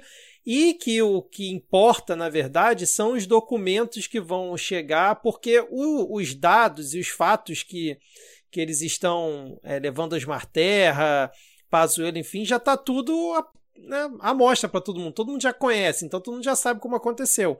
Então tem essa outra visão. Mas eu partilho também um pouco da visão do Tiago, que eu queria mais é, senadores apertando ali, como faz o Alessandro Vieira, que desde Exato. o início para mim é o disparado do melhor. E a própria Elisiane Gama também faz muito bem. E Sim, a Elisiane os... tá, tá dando um show. É, o Otto, o Humberto Costa, o Rogério Carvalho, nas primeiras semanas eles vinham fazendo isso. Só que agora eles parece que meio que na minha opinião, meio que abandonaram e agora estão só ali realmente para fazer discurso porque acham que o que já foi posto já é o suficiente. É o que eu estou enxergando dessa forma. Então, partilho da. E o Omar da... tá sendo um bundão. Tá sendo um bundão. Eu concordo com vocês e também acho importante destacar que quando é um convidado e não um convocado, o tom é mil vezes mais baixo, menos Kunizi Yamaguchi. Mas o tom é, é, é, mais baixo. O Otto Alencar tentou subir o tom ali. Mas já também já tem ali com, com o Osmar Terra, tem a questão também da pressão do Arthur Lira por, por, pela harmonia do parlamento. Só que o cara tá cagando, o outro cara tá cagando pra, pra harmonia do parlamento, pra vida das pessoas. Aí a gente tem que ficar ouvindo um bagulho sobre harmonia de parlamento enquanto a criatura fica defendendo imunidade de rebanho. É por isso que a gente às vezes dá vontade de destruir tudo. Não, e assim, ó, é, o, o, teve uma hora que eu até achei que o Omar ia, ia fazer uma ótima jogada. Porque o Osmar Terra sentou ali, ele chegou, ele explicou, ó, nós conversamos com o pessoal da o presidente da Câmara e pela questão da harmonia das casas e tal, ele está aqui como convidado Aí leu a questão da emenda, ó, o senhor está aqui como convidado para prestar esclarecimentos e tal, é, mas se o senhor quiser, é, o senhor pode também prestar o juramento tal. E aí o Osmar Terra fala: Não, eu vim aqui para falar a verdade. Então eu não me importo. Se ele não se importa, faz a porra do juramento! não deixa passar essa oportunidade, caralho! Caraca, o Thiago que tava muito puto no, no grupo na pistolada. Tá? Porra, é uma questão de habilidade, cara. Sim. Você concordo. vai deixar tudo o que ele falar, independente do que for, sob juramento. Se é. ele resolver mudar de ideia e despirucar, foda-se, ele tá sob juramento. Porra, você não pode perder esse tipo de oportunidade, cara. Não é possível. É, assim como fica a minha crítica também ao Renan Calheiros, que na primeira semana tava lá on fire e tal, tá, e agora, mas... cara, ele tá num ritmo lento assim, Pois só indo é, com base no roteiro que tá entregue para ele e nada mais, cara. Aí eu fico com aquela imaginação. Imagina o Alessandro Vieira como relator, cara, Nossa, nessa CPI. Nossa, não ia sobrar pedra sobre pedra. E eu gostei do comentário que o Alcísio fez sobre, a, sobre o Alessandro logo no começo, ele falando, tipo, sei lá, ele é o, o Alessandro é tipo professor que se ele olha para você, você já chora né, na hora da, da arguição, porque a, a, prova oral com ele deve ser a pior coisa do mundo, né? O cara e ele é bolsominion arrependido, né? Votou pois Bolsonaro em é. 2018. Ainda tem essa, ainda tem essa, ainda tem essa. O pessoal tá com. O pessoal fica relutante no. no... Tem... É pra ter crush ou não é pra ter crush nele? Porque, Porque ele é arrependido. Cara, dureza, mas é, realmente acho que a condução teria sido muito diferente, porque ele é, o, ele é o único que vai na, na jugular mesmo, né? E é engraçado, porque ele é completamente diferente da Lisiane, né? A Lisiane tá sendo meio passiva-agressiva porque ela vai naquela calma dela, mas é só lapada em cima de lapada, né? O tempo todo. E o Alessandro, não, ele te dá aquele olhar laser quântico nuclear e você já sabe que vem bomba, teu joelho treme já sabe que vem bomba e ele vai pegar todas as vírgulas erradas que você usar, todas as suas contradições e, e, e é, quando chega a hora dele, assim, já ficou, ah, fica todo mundo animado, né? Agora Alessandro Vieira e tal, não sei o quê. O pessoal fica animado. É, Mas, vocês lembram como tá foi feita a composição da mesa, né? Eu não lembro de nada, a, fala aí. É, o Randolph abriu mão de ser o, o presidente da mesa hum. por duas coisas. Primeiro, porque ele acha que a própria CPI iria cair em suspeição logo de largada porque todo mundo sabe qual é a opinião dele sobre o governo federal. Então, tipo, é, ele preferiu dar um passo atrás para manter a máscara de, de isenção, do, imparcialidade. Então, ele optou por isso e, e já optou por isso dizendo que o interessante, por uma questão até de, de respeito aos acontecimentos e tal, que fosse um senador do Amazonas, que ninguém passou pelo que o Amazonas passou, uhum. né? Então foi aí que acabamos caindo no nome do Omar Aziz, é, porque houve uma composição ali para que fosse ele, né? É, particularmente, eu não colocaria Alessandro Vieira como relator. Eu colocaria ele como presidente da mesa. Hum. Porque o presidente da mesa, é, ele tem uma, um poder durante a condução dos trabalhos, inclusive de intervir em diferentes pontos da, da narrativa, que eu acho que ele seria um cara muito mais efetivo na presidência da mesa. Ele é sangue frio, ele consegue fazer essa condução sem deixar levar por arrobos de um locutor de calçadão, mas assim, ele é, porra, tem que vender os arezo lá, né? Mas. É o, é o chapatinho lagarto, gente. Caso, caso vocês estejam em dúvida sobre o que, que o Jack tá falando. É, mas aí, assim, ele, ele é sangue frio para esse tipo de coisa, ao mesmo tempo ele não arrega e ele é pragmático. Eu acho que ali a primeira coisa Sim. da pessoa é, é, é, ser pragmático. Assim. Em vários momentos o Omar não o foi. E isso que eu fico na bronca. Mas assim, a gente também não pode ter grandes ilusões quanto ao, ao Omar Aziz, uma vez que é, ele já deu todas as todas as provas que a gente precisava de que ele não é um cara do nosso lado. Ele está ali não. por uma questão pessoal do Amazonas. Uhum, ele perdeu o irmão também, CPI, né, então. Sim, ele perdeu o irmão. Inclusive, isso foi uma parte muito forte. Foi, pra da, caceta. Da semana passada, quando os cloroquiners estiveram lá que o cara começou a falar, e cara, eu perdi um irmão para essa, pra essa doença. Você não vai me dizer o que acontece ou deixa de acontecer. Porque eu vivi isso dentro da minha casa. E isso, assim, ó, é, é o tipo de coisa que ninguém vai conseguir ganhar um debate com ele quando ele botar essa carta na mesa. Você pode falar o que for, você pode chegar. Ah, porque estão exagerando no, no que. É, no, no, papel que o governo federal teve. Ô, meu irmão, eu perdi um irmão nessa porra. Então, assim, cara, é, é um coringa que ele desarma qualquer discussão uhum, que venha uhum. pra cima. Acabou, acaba, cara, encerra meu, a discussão, né? É. O meu estado foi dizimado, usado como experiência, e eu perdi um membro da minha família que, porra, próximo, mais próximo impossível. Então, mano, só segue seu rabinho aí.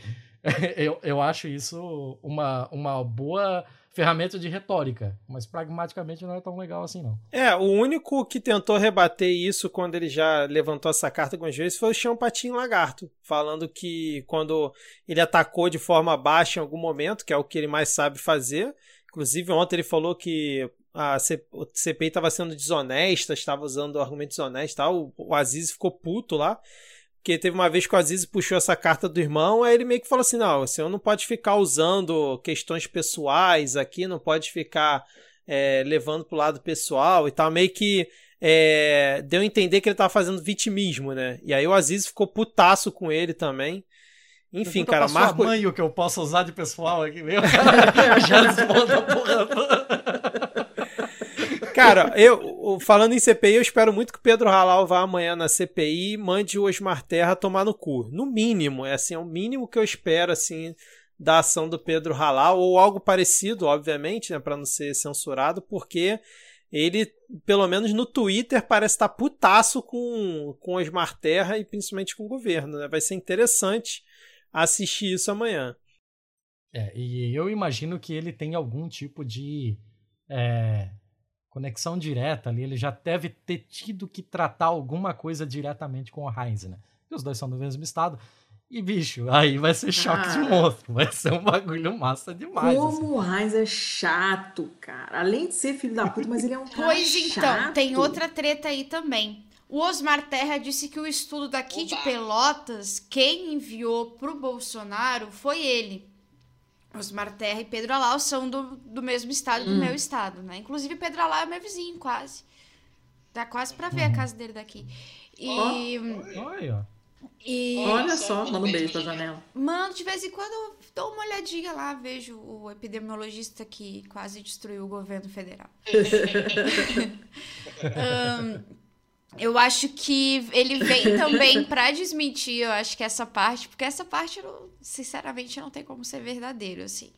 O Pedro Alau e o Eduardo Leite, governador do estado, eles já têm uma aproximação. O Pedro Alau era, era uh, reitor da Universidade Federal e o Eduardo Leite era prefeito aqui da cidade, então eles já tinham uma relação.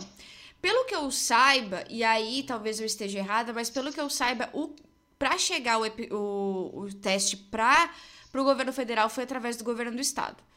Tá? Então já, já começa aí. Ele tem muito a falar sobre o Osmar Terra, e isso me alegra, eu falo isso com um sorriso no rosto. Que ele tem Oba. muito para falar sobre isso, ele tem muito para falar sobre o cancelamento da, da pesquisa que ele fez, do, da perseguição que ele sofreu né? Que ele teve até um processo administrativo por ele ter criticado a condução da pandemia pelo governo federal em uma live num canal da UFPEL. Caraca, é, não sabia disso não. Teve isso, ele teve que assinar uhum. um, um termo, inclusive. É, ele teve que assinar um termo, inclusive, o cara foi bem. Ele foi bem um, um termo de ajustamento de conduta, né? É, isso.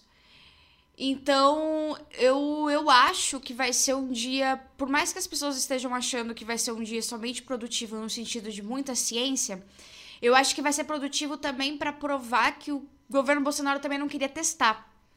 E isso é uma coisa importante. A gente tem falado muito que o governo Bolsonaro não queria vacina, o governo Bolsonaro não queria distanciamento social, o governo Bolsonaro, Bolsonaro tinha até pensado no isolamento vertical, mas para você fazer isso você, você teria que testar, né? Para você não fazer o lockdown, você teria que fazer uhum. o quê? Teste em massa. Então eu acho que ele vem com um outro, um outro lado desse grande prisma de omissão e crimes que a CPI ainda não tinha tocado. A parte dos testes. E aí eu acho que abre, puxa um fio até sobre aquele amigo do Paulo Guedes que ia dar os milhões de testes, que até agora ninguém viu, né? Vai puxar o fio dos testes Sim. lá parado no, uhum. no, aeroporto, etc e tal. Acho que vai ser um fio interessante a se puxar amanhã. Aham, uhum, aham. Uhum. Que venceram e tal, é. É, eu acho que a base governista amanhã vai puxar a questão dos testes do Mandetta, que o Osmar Terra já deu uma prévia ontem, né? Falando, ah, porque o Mandetta prometeu 20 milhões de testes e nunca uhum. entregou. E vai tentar puxar as opiniões do Pedro Halal, vai vir com um videozinho, alguma coisa assim, para explorar esse termo de ajuste. Mas acho que fora isso, cara, não vai ter muito que os governistas é, puxarem amanhã, não. Imaginando aqui. vão ser esses golpes baixos que ele, que ele vai tentar. Que eles dão sempre, né? É, eles vão dizer que é. o Pedro Alau politiza. E agora. É isso. Que, é, o que, é, que eles tentaram fazer com a, com a Pasternak com, uhum, com aquele cara sim. do sobrenome de estranho que eu nunca lembro. Agora, uma coisa que eu tava lembrando aqui, que o Thiago é, reclamou do Aziz e tal, que, porra, na hora que o Osmar Terra tava falando ontem que, não, porque eu levei lá pro Eduardo Leite a sugestão de, de fazer teste na população, de fazer rastreamento de contato tal, não teve uma alma viva que chegou para ele e perguntou: então, deputado, o senhor deu essa sugestão para o governo federal também? Ninguém perguntou. Ninguém perguntou. O senhor levou essa sugestão pro, pro presidente, já que você teve 20, 30 reuniões com ele, que o Brasil precisava testar, fazer rastreamento de contato, um grande plano nacional, porque o único momento que o Osmar Terra ele gaguejou e ficou, deu tela azul nele foi quando o Alessandro Vieira perguntou, né? Que ele veio falando, não, porque eu sugeri isso, isso não sei o que e tal. Ele, então, você tem algum documento, algum plano do governo de enfrentamento à Covid? Você conhece? Aí ele ficou. Aí ele é, travou, é, ele travou. Foi bu... Nossa, Travou. Foi travou. E aí depois ele perguntou: você, o que você faria no lugar do, do presidente Bolsonaro caso estivesse no lugar dele? E aí o Osmar Terra tentou enrolar, enrolar, enrolar, enrolar e não respondeu. Então, eu concordo com o Tiago quando ele fala que assim é, nesses pontos, assim, dentro da toda a narrativa, é preciso realmente ter alguém ali para intervir, no caso o presidente da mesa, para pegar no pulo. Tipo assim, ó, você falou que levou para Eduardo Leite a sugestão, mas por que, que você não levou para o presidente se você era tão próximo dele? Porque só levou imunidade de rebanho e, e, e cloroquina. Aliás, o Osmar Terra ontem né, falando, eu nunca defendi imunidade de rebanho. Porra, o cara Tem falou de imunidade de rebanho. de vídeos, cara, muita cara é, de pau. Aí ele vem e fala: "Não, mas eu nunca defendi que era para deixar todo mundo livre, todo mundo se infectando". Porra, a partir do momento que você fala que a imunidade de rebanho é a solução, como é que você fala que você não está defendendo que a, que a população se contamine? É, a lógica que ele tentou implementar ali, que ele tentou fazer colar, é que eu sei é que, que vocês é vão me bater por isso. Eu não estou né? fazendo. Não, é, ele falou não que era fazendo advogado que não, era, que não era o método que, ele, que, que, eles não era o método, eles não queriam usar como método. Era o que ia não, acontecer mas não só de qualquer isso. forma. É, é que ele está falando que imunidade de rebanho é um conceito, não é uma tática. Sim. Você deixar todo mundo se contaminar seria uma tática. Imunidade de rebanho é um conceito. Então, tipo, é, é, o pessoal ficou muito em cima desse termo e esse termo ele estava ele tava driblando com, essa, com esse falatório. Então, assim, ó, esquece o termo, usa as coisas pelos outros nomes e vamos ver o que ele vai falar. É, foi mais um pecado também nessa condição de, tipo, é, insistir em termos que ele ouvia e automaticamente refutava. Ele não parava para pensar. O pessoal falava de, ah, de vocês do gabinete paralelo e ainda nem tinha passado a palavra para ele, ele já estava não existe gabinete paralelo. Então assim, ó, não dá para levar as coisas pelo, pelo que eles já têm resposta pronta. Você tem que fazer uma resposta que exija minimamente um pouco da cognição desse cara, porque se ele estiver mentindo, ele vai ter que pensar para mentir. E se ele tiver que pensar para mentir, ele vai tentar inventar alguma coisa, vai ter que sair de improviso e é ali que se pega essa pessoa. Então, assim, para mim, os problemas dessa CPI estão em condução. Estão em condução das perguntas. Eu não sei que tipo de reunião é, os senadores fazem antes, assim, para ver se. Porque, pô, 15 minutos é um tempo muito limitado. Né? Então você pode jogar, abrir as cartas na mesa ali com os seus aliados e, pô, a gente tem aqui oito perguntas que são sobre, sei lá, questões logísticas. Então, assim, uma pessoa fica com todas as questões logísticas e ataca por esse lado e a outra ataca pelo outro lado. E assim você distribui as coisas de forma a ser mais eficiente no tempo. A gente já viu isso acontecendo em outras CPIs. Não é uma coisa no outro mundo, a gente não está inovando. Então por que, que as coisas não podem ser um pouquinho mais organizadas, assim? Dá vontade de desganar. Eu tô repetindo bastante pergunta, inclusive. Muitas, muitas perguntas. Mas assim, repetir pergunta eu até acho interessante. Porque. A é, pessoa cai em contradição espera... se for uma mentira, né? Exato, né? Mas... Você espera consistência. Eu, o, perguntas que são perfeitas para ser feitas são realmente nas de questões financeiras, né? Questões que mexem direto com, com o erário público. Então, tipo, quando você vai perguntar sobre determinada despesa e tal, quem participou da reunião que aprovou essa despesa? Vai ter que falar o nome das pessoas e isso já dá um indicativo. Tá, quem bateu o martelo? Quando isso foi feito? Então, tipo, perguntas objetivas em que a pessoa. É aquele negócio que o Renan fica falando é, todo, é o tempo inteiro. Objetivamente, pô.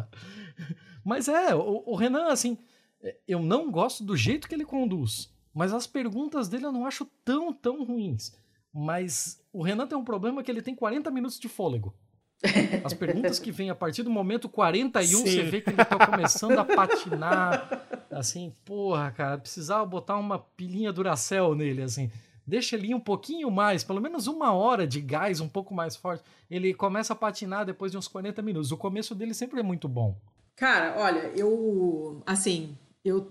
Nos grupos em que eu tô acompanhando a CPI, assim, eu passo boa parte do dia berrando, porque várias coisas me irritam, inclusive o fato da gente estar tá se atentando tanto a, a ninguém estar se preocupando com a necessidade de, das pessoas não ficarem doentes. Tipo, só porque existe Neusaldina não significa que eu vou aceitar ter dor de cabeça, porque eu não quero ter dor de cabeça. É uma merda ter dor de cabeça. Eu não quero. Então, por que, que a gente está aceitando com tanta naturalidade a ideia de que é ok um remédio, em vez das pessoas não ficarem doentes at all, que é o que a gente deveria estar querendo? Isso é uma tecla que não foi batida. Essa coisa dos testes, eu só ouvi essa coisa dos testes uma vez até agora. É, se questionando, o pessoal se questionando por que, que não está sendo mais testado. Inclusive, ontem ele, o, o Terra Plana falando, ah, porque a Coreia testou todo mundo, isolou e não sei o quê, e ninguém perguntou por que, que a gente não testou então também. Né? E principalmente uma coisa que o Thiago tinha comentado na Pistolândia também, é a comparação com outros países. Na hora que ele fala, ah, é impossível fazer lockdown, não, você está mentindo, porque a Austrália fez lockdown, a Nova Zelândia fez lockdown, né? Então você está mentindo. Não é impossível fazer lockdown. Não e, é impossível e é aquele negócio assim, ah, mas a é, mas a Austrália tem é, 12 lá, habitantes. Nova, não, assim, ah, Nova Zelândia. Ah, mas a Nova Zelândia é um país pequeno. Tá, Austrália, então. A Austrália é um país bem grande. Ah, mas a população da Austrália não é tão distribuída assim. Meu irmão, conseguiram fazer na porra do Vietnã. Como é que você fala de 150 milhões de pessoas naquele cu de mundo lá? Num bagulho daquele tamanho, numa das maiores concentrações populacionais. Fizeram na Índia, a gente sabe que tem que tem que tem países que fizeram, né? Em Portugal mesmo, é que a Índia que eu tô acompanhando não é um bom de perto. exemplo em número de mortes e tal. Não, né? agora, né? Mas, mas assim... ela te, teve uma caída, né? Depois que abriu tudo de novo, a coisa desandou. Pois é, a Índia teve uma primeira onda mais ou menos, né? Aí fez o lockdown, caiu e aí, em uhum. março, antes do, do colapso completo, Mold, o primeiro-ministro, que é amigo do Bolsonaro, disse que a pandemia tinha acabado e liberou tudo, mas tudo mesmo. Tinha imagens de indianos em aglomerações que são normais, que são em tempos normais, em festivais religiosos deles, mas em março. E aí, duas semanas depois, a gente já tinha aquele estrago que tinha. E aí o Mold não teve outra coisa para fazer a não ser liberar que, o, que os governadores fizessem os lockdowns de acordo com a necessidade de cada região. E aí que ele foi que foi diminuindo. Mas se tivesse sido feito um, numa forma nacional, teria sido talvez um pouco mais rápido. Por quê? Porque a Índia até hoje tem números altos de novos casos.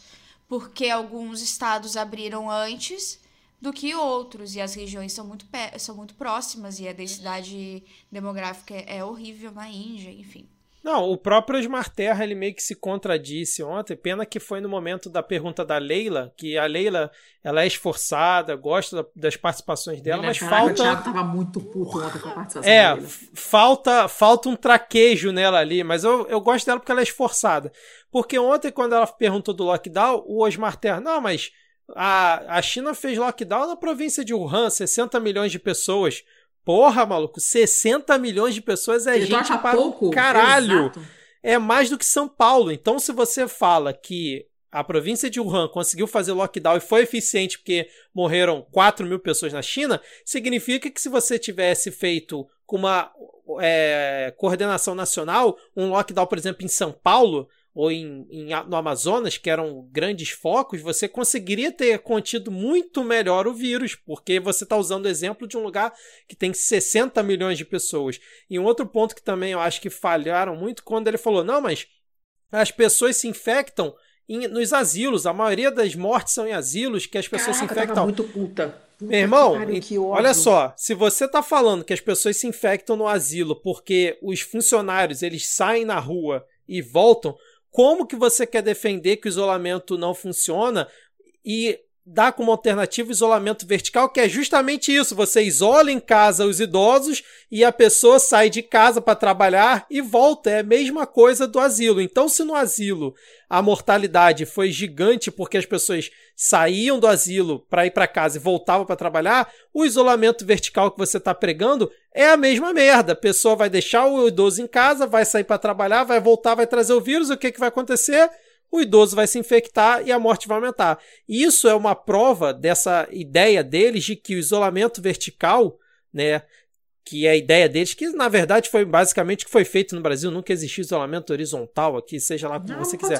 Mas, a, mas, mas o conceito deles, né, justamente com o argumento que eles utilizam dos asilos, se prova que ele não funcionaria. E ninguém questionou isso, ninguém nem uhum. levantou. Cara, ele levantou a bola para todo mundo, assim. E aí a, a Bolsa Regrets no, tava falando até num, num, grupo lá do, do Telegram, né? Que ela falou: ó, os melhores casos que tiveram de asilos que não se infectaram, acho que em Miami, sei lá, no lugar dos Estados Unidos que ela comentou, foram justamente os trabalhadores que se mudaram para o asilo. Eles ficaram direto lá. E aqui no Brasil a gente teve vários casos desse, de, de trabalhadores que ficaram isolados junto com os idosos no asilo e não voltavam para casa. Então, uhum. acho que caberia pegar esses exemplos e usar como é, é, argumento também na CPI. Olha só, tiveram várias reportagens. Ó, vamos lá naquele asilo lá, vamos ver como é que aconteceu lá. Para a gente usar como exemplo para rebater Exato. esses argumentos. Porque o cara solta isso. Não, porque e as maiores mortes foram no asilo e fica por isso mesmo, cara. Da então... escola também. Saiu, saiu reportagem ontem, anteontem, anteontem, é, sobre Israel, que está tendo, tá tendo caso de novo, apesar de ter bastante gente vacinada, mas porque reabriram as escolas e os casos novos estão quase nove de cada dez casos, se não me engano, estão surgindo nas escolas por conta das variantes novas. Não dá para abrir escola, ponto. Não dá, não tem como, não dá, sabe? E, e quem e, acredita e, que escola e ficar jogando criança, isso na cara como se fosse essa, essa ideia Exato, de que escola só tem criança, a criança fica sozinha. Exato, como se as crianças fossem sozinhas, não tivesse adulto tomando conta. Não tem um adulto ali com ela e esse adulto vai para onde depois ou antes? Pois é. é exatamente. É, ou é como antes, se a... vem de onde, né? É, como se a criança fosse um, um ente sozinho ali, né, é, cara? Totalmente autônomo. É, exatamente. É. Caraca, que ódio, puta que pariu, gente. Eu tô, ó, eu tô. Cara, eu, eu sei que eu sei que você quer fechar, mas só deixa eu contar essa da Leila. Porque ah, sim, da Leila muito foi muito Nossa, zoada. cara, o Thiago pistolou Não. muito na pistolândia. Puta que merda. A, a, Leila, a, Leila, foi muito burra, assim. Ela caiu numa armadilha do Osmar Terra. Que eu fiquei. Cara, eu odeio Osmar Terra, mas essa eu vou dar o braço a torcer. Porque a Leila foi muito burra. Quando, enquanto a Leila tá fazendo a pergunta pra, pra ele e tal, é, você vê que chega um cara com um papel e passa pro Osmar Terra. E nesse papel tava falando. Tinha, tinha lá um negocinho, não sei o conteúdo completo do papel, né? Mas aí o Osmar terminou de responder a Leila. E o Osmar depois falou o que. O, o conteúdo do papel. Ele falou: não, eu acabei de receber informação aqui que o hospital de campanha do Distrito Federal foi desmobilizado pelo governador ibanês. E no que ele falou isso, eu já fiquei, caralho, mas ele já foi, já foi desmobilizado faz pelo menos uns três meses, eu acho. E a Leila, na hora que ele falou isso, a Leila, graças a Deus. E aí, assim, deu uns 30 segundos que, certo, caiu a ficha na Leila. Tipo, caralho, eu falei uma burrice muito grande com esse graças a Deus. Aí ela pediu de volta a palavra e ela começou a falar: Não, eu espero que o governador saiba o que está fazendo e esteja fazendo isso amparado pela, pela ciência, ciência, não sei é. o quê. Porque senão, se a gente voltar a ter problemas e tal, pela falta desses leitos, o governador vai ter que responder e tal. Aí a palavra voltou para o Girão, que na, na hora era o presidente da mesa, né? e o Osmar Terra falou: ah, só deixa eu corrigir um negocinho aqui que eu falei errado aquela, aquela fechamento do hospital de campanha é, já faz três meses. E onde é que fica a cara da Leila nesse momento, assim, ó? Porque ela não sabia que já havia sido fechado. Depois ela comemorou ter sido fechado. Depois ela retificou a comemoração de ter sido fechado. para depois ela saber que já foi fechado há muito tempo. Ela sequer conhece o próprio estado. Cara, assim, parabéns aos Marterra. Essa eu concedo para você. Mas foi engraçado de ver que o Thiago tá muito puto. Muito puto. Quem não está, quem não está na Pistolândia está perdendo. Inclusive, seu Thiago, a deixa aí para você falar do. Antes da gente entrar nos nossos. nas dicas culturais que eu não pedi. ah, que maravilha. Então, vamos não, dar um antes tempo de deixar nas dicas pensar. culturais, então eu, eu, eu faço essa. Eu quebro esse galinho para você. Obrigada. Temos os nossos. Os nossos como é que chama isso mesmo? Patrocínios, é... não, apoio, financiamento financiamentos coletivo, coletivos. Isso. Isso, temos nossos financiamentos coletivos para que essa bagaça continue funcionando, continue é, sendo isso aqui que a gente é, seja lá o que seja isso. E você pode contribuir em patreon.com barra pistolando se você estiver fora do país, a partir de um dólar. Ou então, se você está dentro desse país e, assim, estamos Chorane. juntos, desculpa. É, assim, eu me solidarizo com você por estar nesse país, mas se você estiver aqui no país, você pode doar também por catarse.me barra pistolando.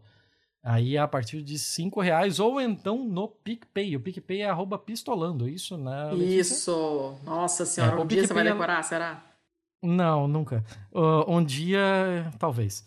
Mas o PicPay é legal porque, assim, é, se você não quer entrar num plano de recorrência, de, de porra, ter que assim, todo mês. reservar aqui 10 reais para todo mês tal Cara, vai lá, larga um, um pixão lá de cincão quando você puder e tá massa, assim. E quando você puder de novo, larga outros cinco e é isso aí. O importante é ajudar e que todos continuemos existindo, porque a gente já viu por esse episódio que falta de conteúdo não será. Além disso, nós temos os nossos apoios, apoios Nossas culturais, parcerias, nossas parcerias. parcerias. Tá ruim de vocabulário é, tu hoje, hein? É isso aí, eu tô, eu tô, eu tô meio zoado, eu tô puto ainda com a CPI. Mas. É a Leila. Temos cabelo Leila Leila. Mas. É, temos a Veste Esquerda, né? investeesquerda.com.br. Você vai. Eu adoro, eu queria ter um slogan como do, como do Divan de. de a camiseteria da Revolução, alguma coisa assim. Estamparia da Revolução. Estamparia, é isso aí. Eu tô, eu tô feio hoje, tá foda.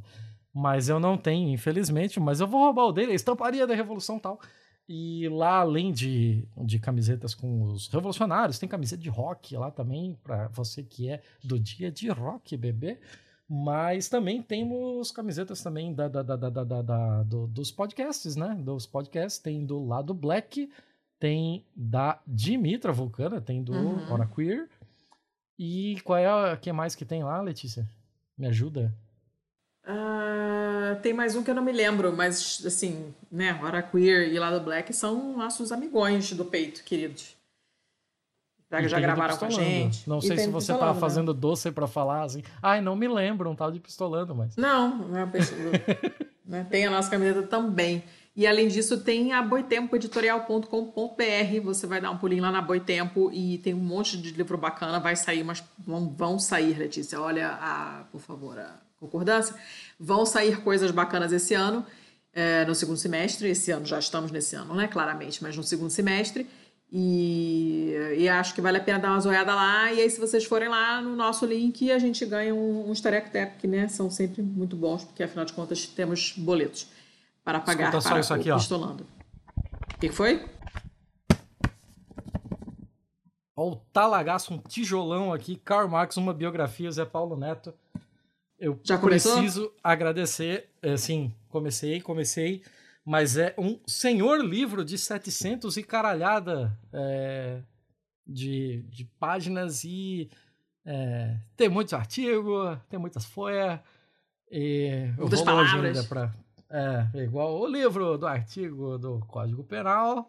É, eu, vou, eu vou longe ainda com isso aqui, mas eu só precisava agradecer muito. Obrigado, Elisa.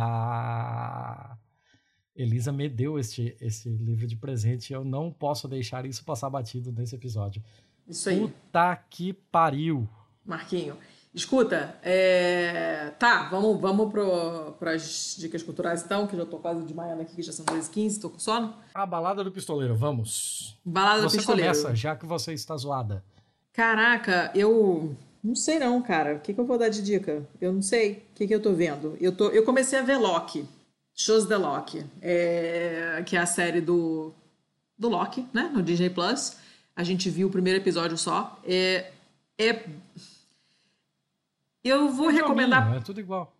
É, não, não, pior é que não é. Assim, ele tem uma coisa muito chata nessa série, que são os diálogos super americanos, que é aquela coisa chata das frases de impacto, aquelas coisas que eram para ser engraçadinho, você já prevê, é tudo. Os diálogos são muito previsíveis. Mas o contexto é um negócio muito diferente que eu realmente não estava esperando. E visualmente é muito legal também, muito bacana, estou gostando. E apesar de ter visto um episódio só, mas o que eu, o que eu vi eu achei interessante. Desconta essa, essa, essa hiperamericanice, que é melhor, tá? Você já sabe o que, que, que as pessoas vão falar, porque é, é tudo igual. Mas tem todo um, um, um contexto esquisito que você não estava esperando. E isso eu achei muito bacana. Que foi uma coisa que me surpreendeu também no WandaVision. Que também foi uma série excelente que me pegou totalmente de surpresa, não era nada do que eu estava esperando, foi muito legal. de ver. Então fica lá com essas duas. Hoje eu não sei o que, que você estava esperando, porque o, o trailer dela não diz absolutamente nada. Eu estava esperando uma, uma, coisa mais tradicional. Cronológica. É uma coisa tradicional. É, você viu WandaVision? claro que não. Você acha que eu vou ver? Não vou. Aí, aí não posso WandaVision, WandaVision foi a série que me fez gostar de super-heróis. Eu não gostava até o WandaVision. É, é realmente bom, é uma é sensacional. É, é, é uma forma de ver diferente. É diferente totalmente diferente. É totalmente diferente. Muito, muito, Brinca muito, com é uma forma é uma forma cinematográfica. É uma forma cinematográfica que você brinca com todos os os, os pequenos detalhes da cinematografia, sabe? Tipo, tudo tudo tem uma mensagem que é necessário você prestar atenção. Ela é uma série mag magnífica. WandaVision é muito boa. E eu vou puxar, já que tô falando, gosto pra muito mim, de Loki. Pra mim, o mercado de hominho acabou no logo. Não, você não tá entendendo. Não, você não tá, você não tá compreendendo mesmo a grandiosidade de WandaVision. É brincar com a história da TV, é brincar com as não cores. Tem nada, tem nada a ver. Nada a ver. No final você vai ficar tipo, porra, nem, nem parece que é um filme tá, de super-herói. Tá muito errado, Thiago. Trata de muitas coisas muito importantes. Isso assim. aí. Eu vou. Eu não tenho visto muita coisa fora da, da vida real, porque a vida real ultimamente não tem deixado essas coisas acontecerem. Mas eu vou indicar uma participação minha essa semana lá no jornal Metamorfose, o Metamorfose 47, que a gente falou sobre manifestações, as manifestações do dia 19 de junho. A gente deu um apanhado, uma visão geral e tá bem interessante. E também a entrevista que a gente fez no Midcast com o Marcelo Freixo, que deu uma, uma visão muito maravilhosa da política e acho que vale a pena muito ouvir os dois. Eu gostei, gostei bastante desse episódio com o Freixo. Ficou bacana. O Freixo agora desandou, né? A, a, falar com as pessoas. Começou a se dignar. O descobriu o podcast agora. É, né? é. Caiu Essa mídia nova que só tem 10 anos. É, caiu de paraquedas e tá gostando da experiência. Vitor, tu. Tô chateado aqui que a Ad roubou minha indicação, porque eu sou uma pessoa que quase não consigo assistir nada, exceto os desenhos com a minha filha, né? Sei lá, Patrulha Canina. Porra, é, Patrulha Canina princesa. ainda? É, filme de princesa. Ela, gosta muito do Motal Magic também da. A Motal Magic é legal. Eu já muito legal. Aqui, inclusive. É, fica também o reforço aqui na, na indicação.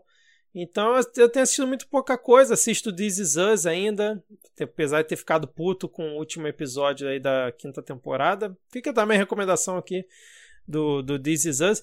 Mas como esse episódio, é, acho que vai ser antes do, do midcast, é, não vai dar para indicar, indicar o nosso último episódio, a, a já indicou do Marcelo Freixo, é, eu queria indicar a mesma coisa que eu indiquei no último midcast, que foi uma thread do Paulo Vieira, depois eu te mando o link, Letícia. Tá. Sobre as manifestações do, do dia 19 de junho, que ele foi para o meio da manifestação aqui no Rio e ficou publicando vídeos de, da galera lá cantando música, da, da chanchada lá do, do PSTU, do, do PSOL. E ele é muito engraçado, é aquela thread dele, do, do pai dele com com Luizão, não, Luizão não, é sim, o pai dele, sim, né? O Pablo, o Pablo, não era? Pablo, é. E aí ele é. fez uma thread cobrindo as manifestações. Cara, é muito engraçado, assim, você realmente se sente dentro das manifestações e a, a, a legenda que ele coloca eu achei muito boa. Então fica aqui também como recomendação. Desculpa aí, ouvinte, não trazer nada mais elaborado, mas é porque tá ótimo. realmente eu não tenho conseguido assistir nada. Tá ótimo. É... Tá, beleza. Depois você me manda o link e eu, eu, eu jogo aqui pro pessoal. É... Seu Thiago. Uh, assisti nessa última semana toda a série do Caso Evandro. E, assim, é uma série baseada num podcast, que é uma série de podcasts que é spin-off de outro podcast. Então, vai lá, assista. É, ele tá uma, uma boa execução, assim, dá para ver que é um negócio de relativo baixo orçamento, mas nem por isso é algo feito porcamente, é uma execução muito boa. Gostei muito da caracterização da, dos personagens que fizeram as encenações, assim, porque acharam pessoas realmente muito parecidas para fazer as dramatizações e tal. É, mas tem um carro de placa cinza que me incomoda né, absurdamente. E o último episódio é uma machadada no meio do seu peito. É pesadíssimo. E assim, eu sei que você não vai assistir um episódio, um, uma série inteira para chegar no último episódio, porque eu não faria isso. Então, eu te digo que dá pra assistir o último episódio em separado e não, não perde tanto, não perde muita coisa e vai continuar sendo um quebrador de tórax. Uh, além disso, o que, que eu vou deixar? Eu vou deixar um canal no YouTube que está lançando vídeo todos os dias. e eu recomendo muito, chamado TV Senado.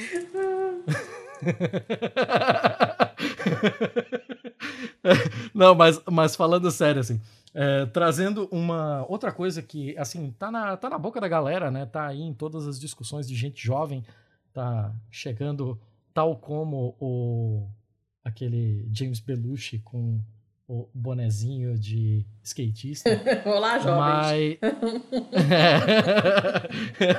Com aquelas gírias jovens uh -huh. e tal.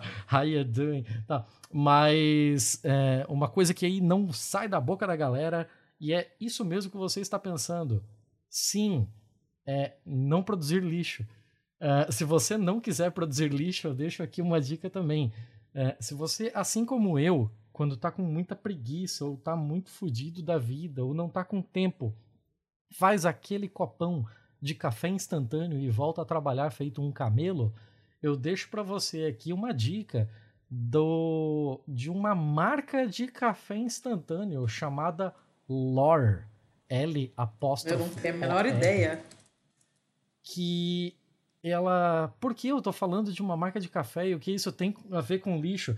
porque a, o vidro dessa lore é um vidro muito massa, extremamente bem vedado, que quando acabar essa, esse café, você vai lavá-lo e você vai reaproveitar esse vidro para colocar arroz, para colocar cereal, para colocar coisas que precisam de uma boa vedação. Ah, eu tô e de um E de um receptáculo que seja não só forte, né? Tem que ser resistente, é, robusto, forte o suficiente para não quebrar, robusto, resistente e ao mesmo tempo seja é, bem vedado, hermeticamente fechado para que você não se incomode com o seu vívere que você vai colocar ali. Então fica a dica.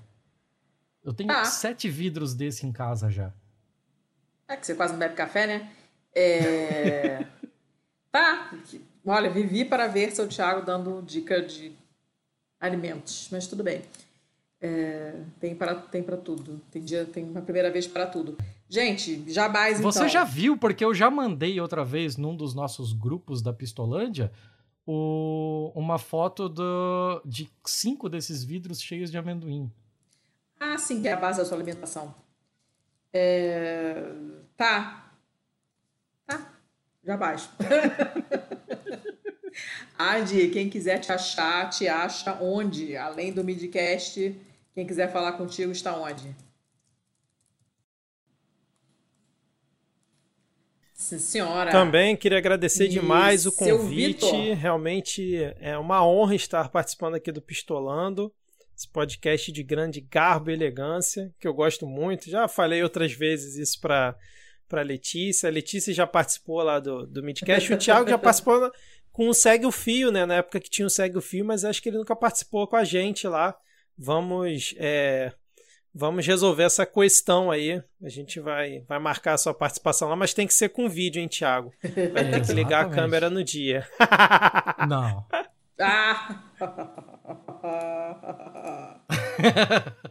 Não, é, tem que ser avisado previamente porque a minha webcam é o meu celular. Eu tenho uma, eu tenho uma gambiarra aqui que eu já ensinei na nossa última live que, que é justamente para você usar o seu celular Entendi. e não precisar comprar uma é, vamos, vamos ajeitar isso aí. De torre, e né? para então, quem quiser me encontrar, é, o meu perfil no Twitter é o erro500, 500 numeral, mas eu quase não tenho mais ficado lá, fico mais no, no perfil do Midcast mesmo, que é o arroba podcastmid, e quem quiser ouvir a gente toda sexta-feira, a gente está com Midcast Política lá no nosso feed, E é isso, espero que vocês tenham curtido. Desculpa qualquer coisa, né? Desculpa a bagunça. e valeu mesmo pelo convite. É. Aliás, a gente pode tirar um print aqui para publicar no, no, no, Twitter aqui? Pode, é claro que pode. estou aqui de. todo, de... todo rindo aqui, ó. De camisola, uma coisa maravilhosa. Minha camisola do Harry Potter. Foi ótimo, muito obrigada. Inclusive pela, pela, pela Gente, disponibilidade de Muito obrigado aí pela, que, que não é pela mole, participação de vocês. Tem coisa e... para fazer, com filho, criança pequena, o negócio não é simples. Uh, então, muito obrigada. Oh, e assim, na moralzinha, aquele papo de consórcio pode rolar mesmo, tá? Eu, eu falei brincando, mas assim, tá de pé. Se a gente tiver gente suficiente para fazer. Consórcio de podcasts Bora. de política, né, cara? Consórcio uhum. discutido. É, topo. Topo. Super top. Eu sou facinha, topo tudo. Uma holding? É, de esquerda, dos não filho da puta. Acho, acho tendência, tendência, tendência. Mas, cara, agradecemos mesmo de verdade. O papo ficou muito legal, como eu sabia que ficaria, porque conversar com vocês é sempre, sempre ótimo. Eu ouço o MID e já, já, já indiquei aqui algumas vezes, inclusive. E porque vocês são gente boa, e pena que os meninos não puderam aparecer, mas meu Deus, se eles estiverem ouvindo, um beijo para vocês, meninos. Gosto muito das suas análises também. E valeu pela disponibilidade em cima da hora, assim, porque é dureza e foi ótimo. Valeu, então, tamo um junto e até a próxima. E até a próxima. Haverá, haverá outras oportunidades, que papo foi bom. Rendeu. Beijão. Este podcast foi editado por estopimpodcasts.com.br Eu acho que a treta, eu acredito que eu perdi a linha do raciocínio agora, quando eu tava começando a falar. Eu odeio quando isso acontece.